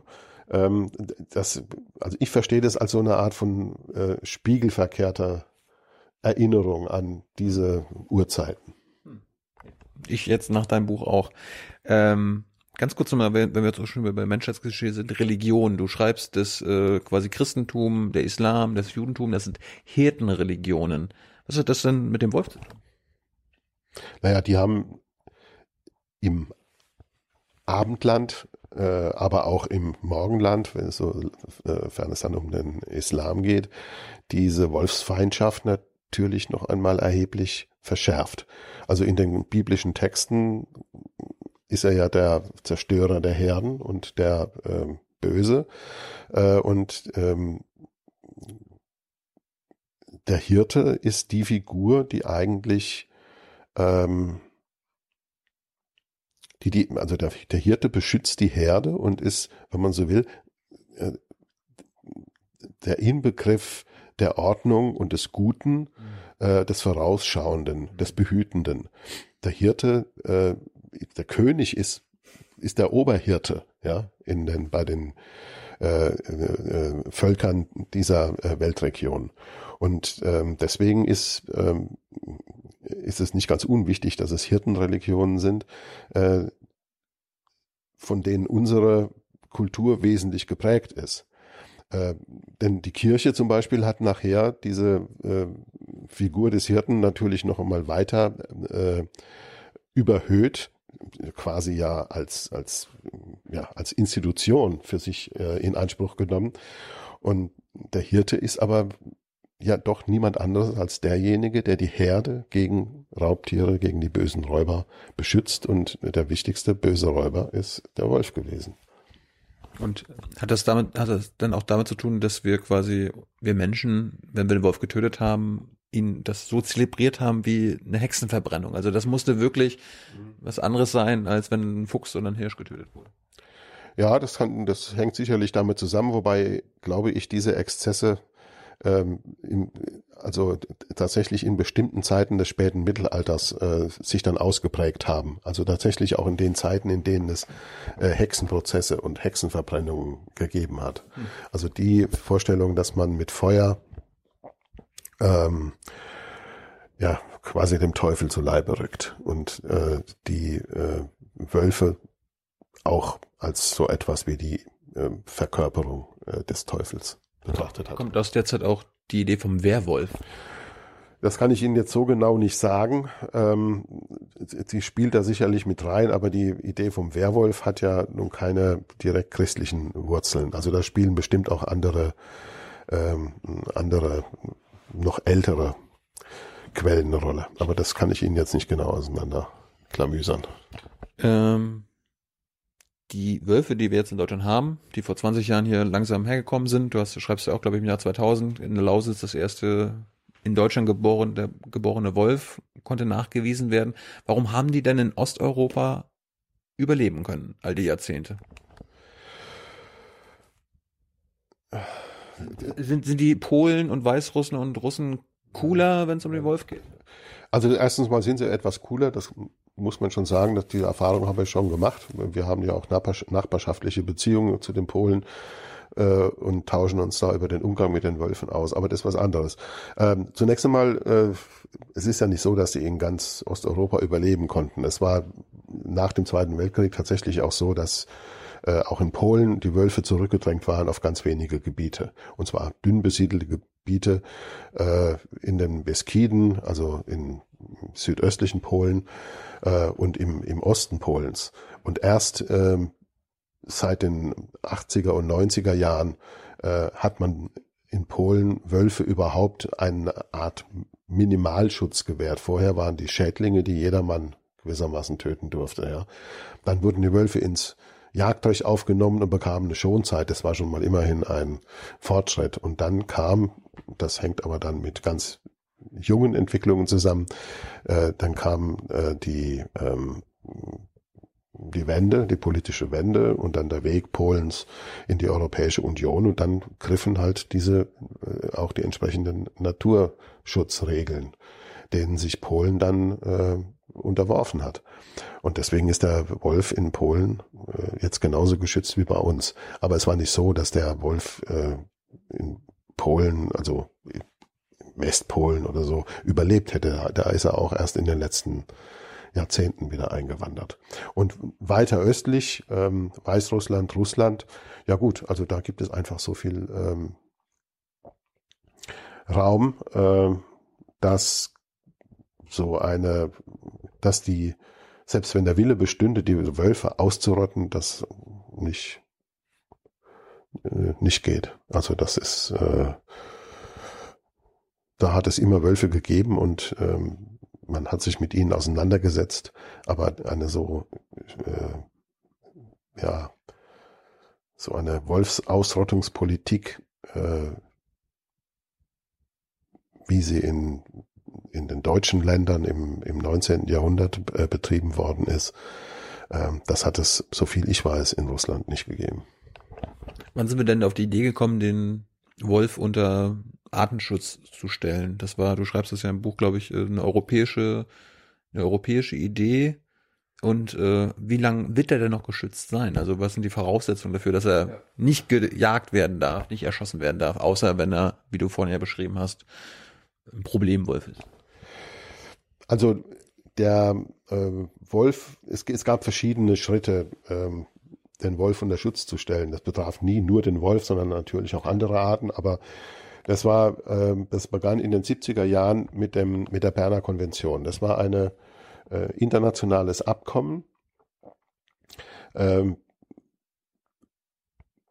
mit dem sich äh, im Wesentlichen Mitglieder des Europarates dazu verpflichtet haben, bestimmte Arten und bestimmte äh, Landschaftsformen, bestimmte Biotope, wenn man so will, unter Schutz zu stellen. Ähm, davon war dann auch der Wolf betroffen. Der Wolf wurde unter Schutz gestellt und das wurde dann in die nationale Gesetzgebung übernommen. Mhm. Äh, in Deutschland ist es äh, kann ich Ihnen jetzt gar nicht genau sagen, wann es ein, ein äh, explizite, wann zum ersten Mal explizit äh, sozusagen der Wolf als äh, Tier geführt wird, das äh, äh, unter Naturschutz steht. Ähm, es gab ja irgendwann ein Naturschutzgesetz wahrscheinlich. Ja, das, das Naturschutzgesetz, das Bundesnaturschutzgesetz ist nun wiederum in der Form, wie wir es jetzt haben, die Folge der europäischen äh, Flora-Fauna-Habitat-Richtlinie. Das ist das große äh, ja, Natur-, Arten- und Landschaftsschutzregime in der Europäischen Union. Und die, die Mitglieder der Europäischen Union setzen diese europäische Richtlinie in ihrer nationalen Gesetzgebung um. Und in Deutschland ist es eben das Bundesnaturschutzgesetz, das diese Richtlinie umsetzt.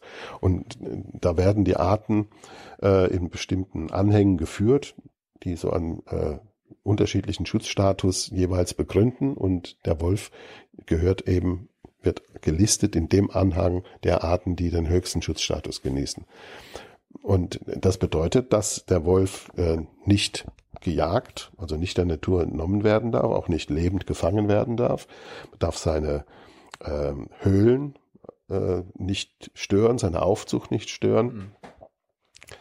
Äh, und ähm, der, das jeweilige Land ist dazu verpflichtet, ein Monitoring zu installieren. Das heißt, eine genaue Beobachtung der Entwicklung der, Popul der Population. Darüber muss alle sechs Jahre der Europäischen Kommission ein Bericht abgegeben werden. Mhm. Äh, und dann wird über den, äh, ja, darüber äh, befunden, ob die Population sich in Richtung eines günstigen Erhaltungszustandes entwickelt hat oder ob sie sich nicht in diese Richtung entwickelt hat oder ob sie sich schlechter entwickelt hat.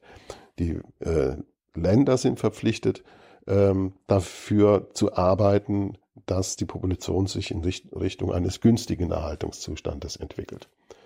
Und äh, wenn dieser günstige Erhaltungszustand erreicht wäre, dann könnte man darüber nachdenken, ob der Wolf dann in eine andere Schutzkategorie kommt und dann möglicherweise auch ähm, natürlich nach Regeln und nicht wild nach Regeln bejagt werden könnte. Also zum Beispiel Gämsen sind in einem Anhang, ähm, der auch äh, geschützte Arten enthält, aber Arten, die auch einer kontrollierten Nutzung äh, unterliegen können.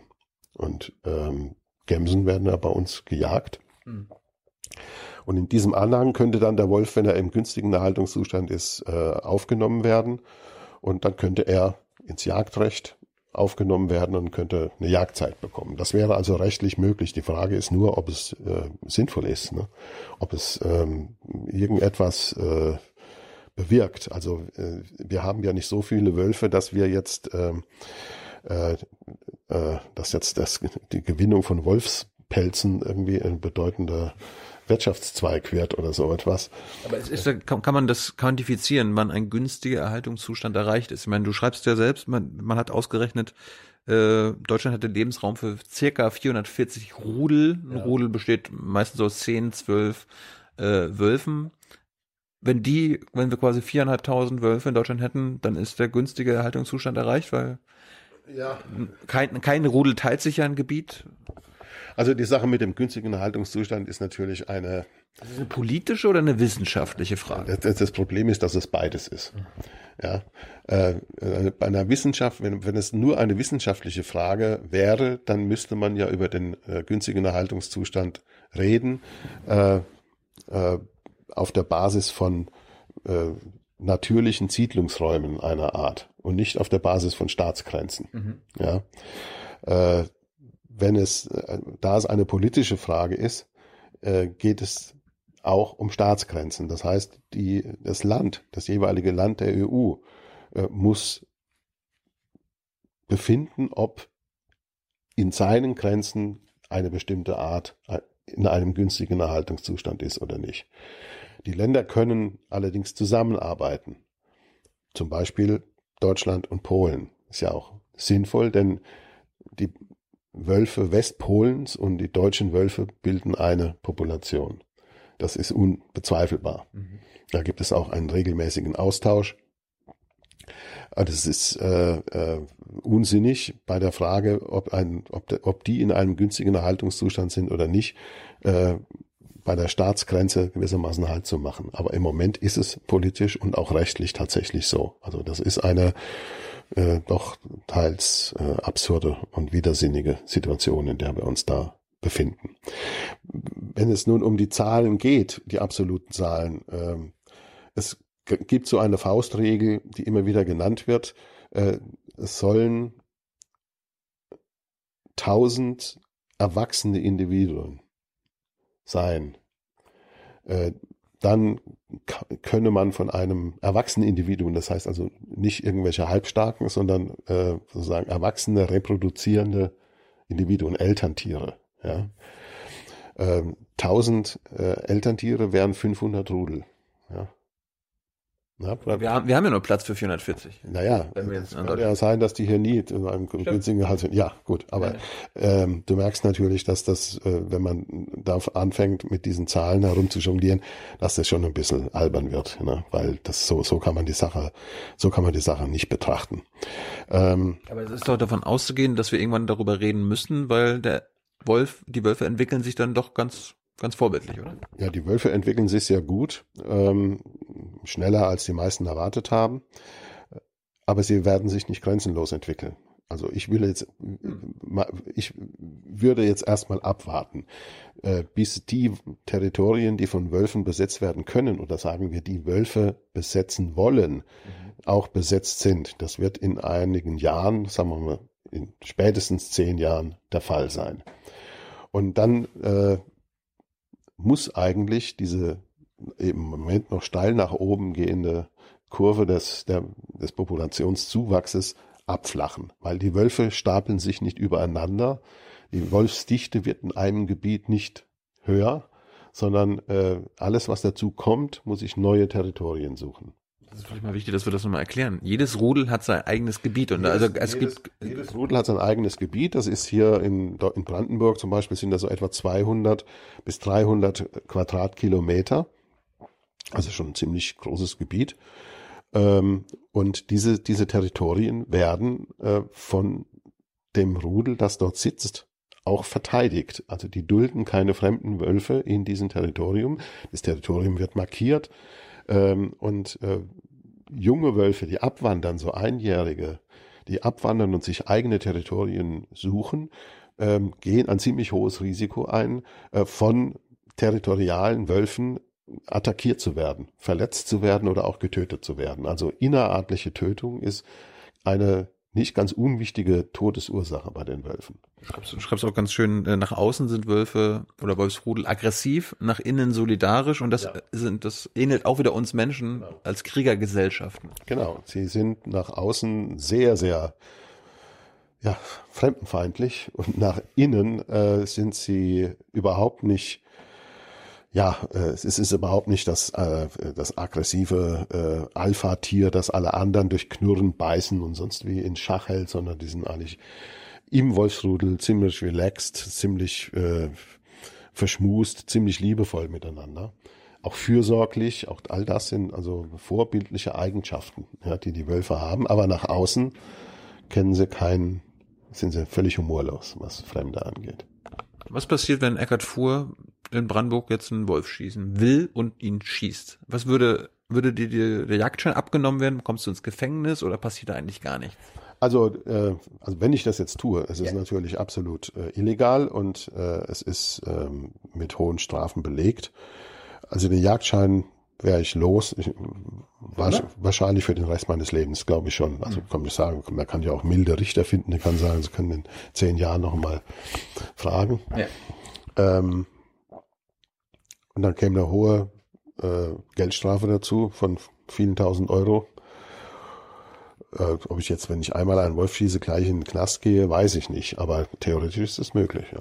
Also theoretisch können, äh, ist diese ähm, äh, Verstoß gegen das Artenschutzrecht ähm, eine Straftat, die mit bis zu fünf Jahren Gefängnis belegt werden kann. Auch richtig so.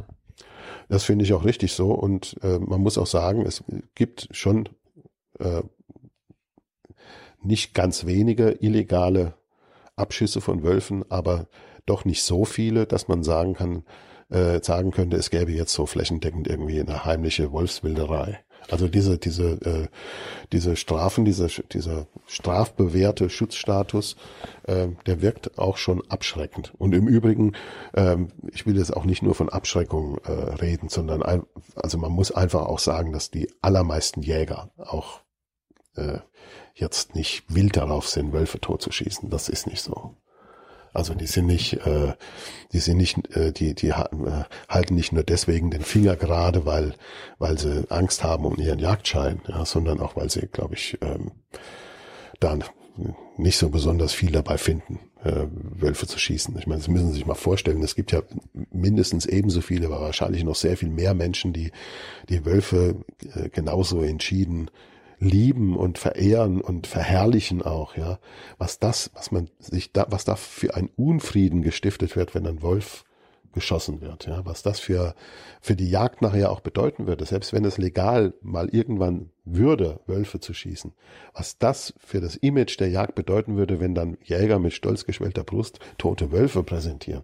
Das ist, äh, ich meine, sie machen sich ja jetzt schon lächerlich, wenn sie äh, immer noch an die dicken Geweihe denken und die dann äh, irgendwo hinhängen und äh, da einen riesen Kult darum veranstalten. Aber das ist immer noch gesellschaftlich einigermaßen akzeptiert, ja. Aber äh, sobald es um tote Wölfe ginge, wäre dann, da wäre Rambo Zambo. Ich meine, ich frage, es gibt, äh, die, der strenge Artenschutz gilt ja wahrscheinlich auch in Rumänien. Und ich kenne, es gibt deutsche Webseiten von Jagdanbietern, die explizit anbieten, hier, Sie können mit uns nach Rumänien oder Bulgarien äh, Wölfe schießen. Kostet dann 1500 Euro pro Wolf und so weiter. ja. Das muss doch absolut illegal sein. Nein, das ist in, es ist ja ein, äh, Rumänien gehört doch zur E EU. Ja, er- Rumänien gehört zur EU und hat im Übrigen jetzt auch ähm, äh, die Jagd auf äh, große Beutegreifer auch ganz verboten, wobei was das in der Praxis nachher heißt in Rumänien wieder eine ganz andere Frage ist. Aber äh, man kann heute nicht nach Rumänien fahren und einfach einen Wolf abschießen oder einfach einen Bären abschießen. Ähm, Damit wird jeweils geworben, immer noch. ja, ob das ist das jetzt noch so? Ja. Weiß nicht. Also äh, also da bin ich mir nicht so ganz. Zeig's dir nachher mal. Ja, ja, dann, dann, dann, dann bin, Wir wollen ja keine Werbung machen für den Scheiß. Ich bin da, bin da äh, nicht so sicher. Andere äh, Mitgliedstaaten der Europäischen Union, wie zum Beispiel die baltischen Staaten, in denen es die Wolfsjagd, also geregelte Jagd, äh, immer gab, haben bei den Beitrittsverhandlungen durchgesetzt, dass sie äh, bei diesem Verfahren bleiben dürfen. Ja, also es gibt äh, hm. es gibt Länder in der Europäischen Union, in denen Le Wölfe legal gejagt werden können. Auch Finnland und Schweden haben über Ausnahmegeregelungen äh, solche Möglichkeiten geschaffen, die aber wiederum äh, in Frage stehen. Also die werden gerichtlich angefochten sowohl national als auch äh, beim Europäischen Gerichtshof. Das ist noch offen, das ist noch nicht endgültig entschieden. Das wollte ich Ihnen mir auch fragen, warum es sein kann, dass Schweden quasi so eine Obergrenze eingeführt hat und äh, ja. die, die, die Wölfe schießen kann, wenn halt der strenge Artenschutz gilt. Ja, also bei, bei Schweden äh, ist einmal der Sonderfall, dass äh, sie sagen, es gibt dann noch ein gleichgeordnetes oder höheres Gut und das ist die Kultur und Lebensweise der äh, Samen. Und das betrifft ja also der Rentierzüchter. Es mhm. betrifft ja dann den, die gesamte Nordhälfte des Staatsgebietes. Mhm. Und äh, dort sollen keine Wölfe dauerhaft geduldet werden. Und äh, diese die Samen können, sobald ein Wolf auftaucht und äh, Rentiere aus ihren Herden reißt, eine Schutzjagd beantragen und dann werden diese Wölfe geschossen. Das können die Samen selber machen, aber da kommen auch Leute von der Jagdbehörde mit Hubschraubern und äh, schießen die Wölfe dann ab. Und dann gibt es in Mittelschweden ein Gebiet, wo Wölfe geduldet werden. Das sind diese 300. Da sagen die einen, das ist eine Obergrenze und die anderen sagen, das ist der Mindestbestand. Also das, darum geht in, in Schweden äh, die Debatte. Ja. Und ähm, äh, das ist, äh, und wenn, wenn äh, der Bestand äh, wächst über diese Schwelle hinaus, dann kann eine Lizenzjagd veranstaltet werden. Dann können Jäger äh, in einem engen Zeitfenster von 14 Tagen oder so im Februar die Lizenz auf einen Wolfsabschuss erwerben und dann wird eben 14 Tage in diesem Gebiet äh, der Wolf zur Jagd freigegeben und äh, jeder Abschuss muss sofort gemeldet werden und es gibt eine Jagdleitung, die mit allen anderen Jägern per Funk und sonst wie verbunden ist. Und sobald diese fünf oder zehn Wölfe, die dann geschossen werden dürfen, tot sind, wird die Jagd sofort beendet. Ob das legal ist, das wird im Moment ähm, vor dem Europäischen Gerichtshof verhandelt und muss man mal gucken, wie das ausgeht. In Deutschland sagen die Jagdverbände, ähm, dass Schweden ist das Vorbild und ja. ähm, äh, wir wollen das auch so machen. Man wird sehen. Aber nicht euer Jagdverband. Nein, der ökologische Jagdverband sagt das nicht. Der ökologische Jagdverband, das haben, haben wir ja schon erörtert, äh, will den Wolf nicht ins Jagdrecht und schon gar keine Lizenzjagd äh, auf den Wolf. Wir kommen langsam zum Schluss. Äh, es auch, geht doch sehr gut, äh, wäre es sehr wichtig um die Schäfer und die Weidetierhaltung. Dazu, dazu äh, müssen wir vielleicht irgendwann andermal nochmal drüber reden. Ja. Aber ich habe zwei kleine Formulierungen noch, über die ich sehr erstaunt war und vielleicht über die wir kurz mal reden könnten. Du hast auf eine das er geschrieben, der Wolf siedelt sich in der Intimsphäre unserer Kulturgeschichte an. Was meinst du mit der Intimsphäre der Kulturgeschichte? Ja, da müsste man jetzt aber nochmal in Zusammenhang. Da ist mir jetzt selber auch nicht mehr so ganz klar, was habe ich damit gemeint. Oh. Ich hatte, ich hatte nur den Einsatz hier rein. Also in, in der Intimsphäre unserer Kulturgeschichte. Also ich kann mir eigentlich nur vorstellen, dass er ähm, äh, dass es äh, dieser, diese erste frühe Begegnung gewesen ist. Also die, äh, die Domestikation des Wolfes, die ja ähm, der entscheidende Schritt gewesen ist, aus dem äh, aus uns Kulturwesen zu machen, wenn man so will. Ja, das äh, äh, das meinte ich. Also und dass wir den Wolf zwar ausgerottet haben, aber dass wir ihn nie losgeworden sind. Also einerseits liegt er bei uns als Hund auf dem Sofa und andererseits spuckt er uns halt durch den Kopf, ob er nun da ist oder nicht. Das ist einfach gar nicht anders zu machen. Und das, äh, das könnte ich damit gemeint haben. Und dann hast du geschrieben, der Wolf ist ein das Leitbild der postindustriellen Arbeitswelt mit flachen Hierarchien für uns. Was meinst du damit? Ja, das, äh, das haben ja ähm, äh, solche Coaches und, und äh, Unternehmensberater entdeckt. Ja. Mhm. Ähm, es gab mal äh, einen wissenschaftlichen Paradigmenwechsel in der Verhaltensforschung, als man äh, äh, gemerkt hat, das alte Modell von der strengen Hierarchie des Wolfsrudels funktioniert nicht. Man hat äh, immer nur in an, in, an Gehegewölfen geforscht und äh, wo die Wölfe sich nicht aus dem Wege gehen können, sondern wo sie eingesperrt sind auf relativ engem Raum, dann findet man solche Phänomene der aggressiven äh, äh, Rangkämpfe. Äh, dann äh, seit den 70er Jahren äh, des vorigen Jahrhunderts haben sich die Möglichkeiten äh, der, der Freilandbeobachtung verbessert. Da gab es eine ganze Reihe von vor allen Dingen amerikanischen äh, Wissenschaftlern, Wildbiologen, die über lange Zeit Wölfe im Freiland ganz oben auf Ellesmere Island in der Arktis ähm, beobachtet haben äh, über Jahre und festgestellt haben, dass äh, in der Natur das Familienleben der Wölfe ganz anders ist. Also dass es tatsächlich äh, keine aggressiv von oben nach unten durchgebissene ja, Hierarchie ist, sondern dass es ein äh, schon natürlich äh, die Leitwölfe gibt, also das Paar, das Elternpaar, äh, das die Jungen großzieht äh, und eine natürliche Autorität genießt, aber äh, das ganz locker den, die anderen eben auch äh, äh, ihren Raum lässt. Ja. ja.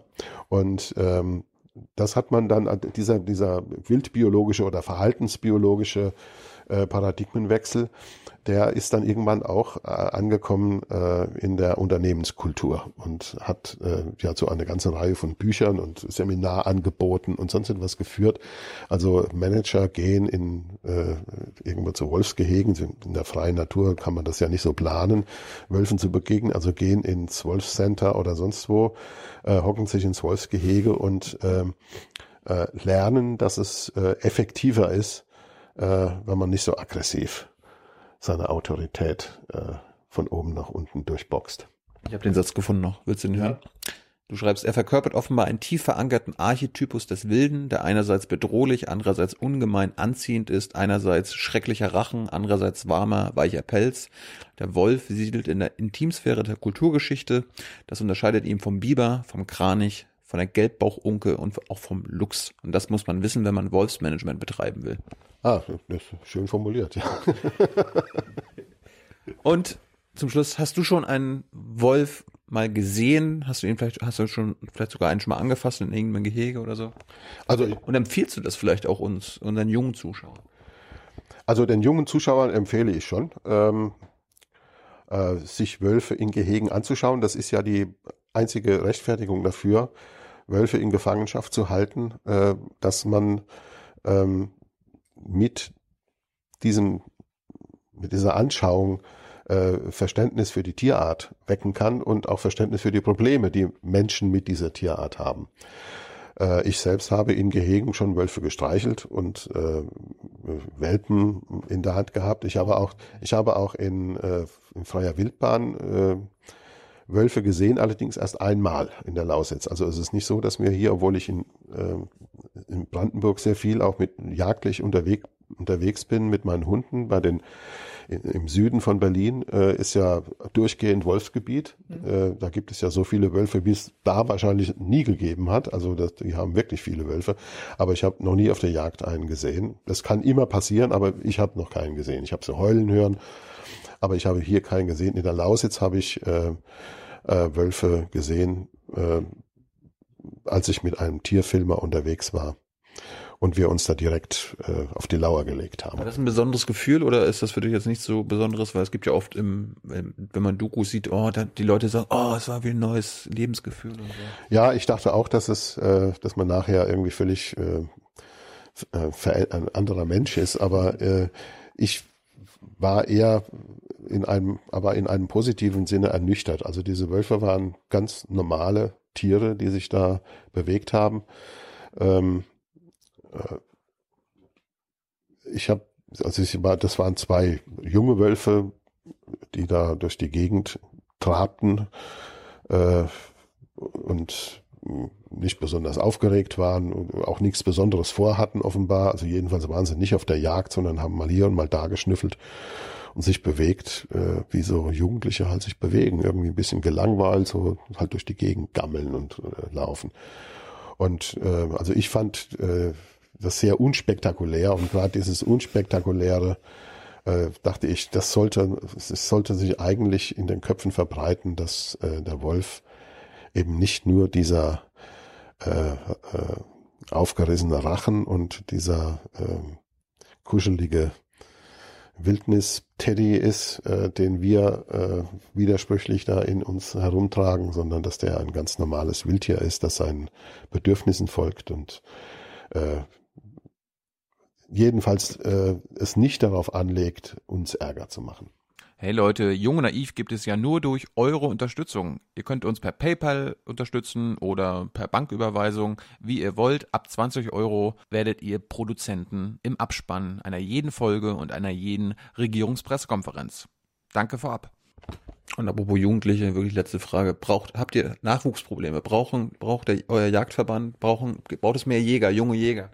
Jägerinnen? Ja, es, es braucht mehr Jäger. Äh, die äh, Jäger in Deutschland sind ja schon etwas äh, äh, im Altersdurchschnitt vielleicht über dem äh, Gesamtdurchschnitt, aber äh, es ist nicht ganz, es ist nicht ganz hoffnungslos. Die äh, Zahl der äh, Interessenten für die Jägerprüfung nimmt ja zu. Es werden mehr Jagdscheine gelöst. Es gibt äh, heute so viele Jäger, wie es noch nie gab. Also insofern äh, ist da schon jägerischer Nachwuchs da.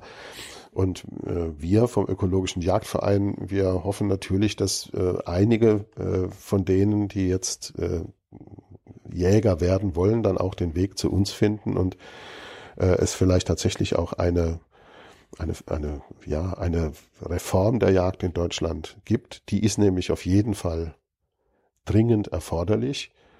Aber es sind auch dringend mehr Jäger erforderlich. Es ist äh, einfach, äh, es ist nicht so, dass äh, wir weniger Probleme hätten, wenn wir weniger Jäger hätten, sondern dass wir ähm, viel, manche Probleme besser lösen könnten, wenn wir mehr gut ausgebildete Jäger hätten, die sich nicht mit lauter unwichtigen Nebenfragen beschäftigen, wie zum Beispiel, ob der das äh, Geweih auf dem Kopf von diesem Hirsch nun äh, noch ein bisschen dicker hätte werden können, wenn man ihn noch ein Jahr länger hätte leben lassen. Das ist nochmal ein Schlusswort. Eckart, deine Bücher sind aktuell Die Rückkehr der Wölfe. Sehr, sehr empfehlenswert, Leute. Äh, äh, liest es euch durch. Dann reden wir vielleicht nächstes Mal, falls es dir gefallen hat, über Schafe und Weidetierhaltung. Ja. Hast auch ein Buch drüber geschrieben. Und dein aktuelles Buch ist Jagdkunde. Da geht es um Jagen. Ja? Da geht es um die Fragen, die wir hier äh, vor allen Dingen am Anfang des Gesprächs ausführlich schon erörtert haben. Eckart, vielen Dank und vielleicht bis zum nächsten Mal über Schafe. Ja. Danke. Ciao, ciao, ciao.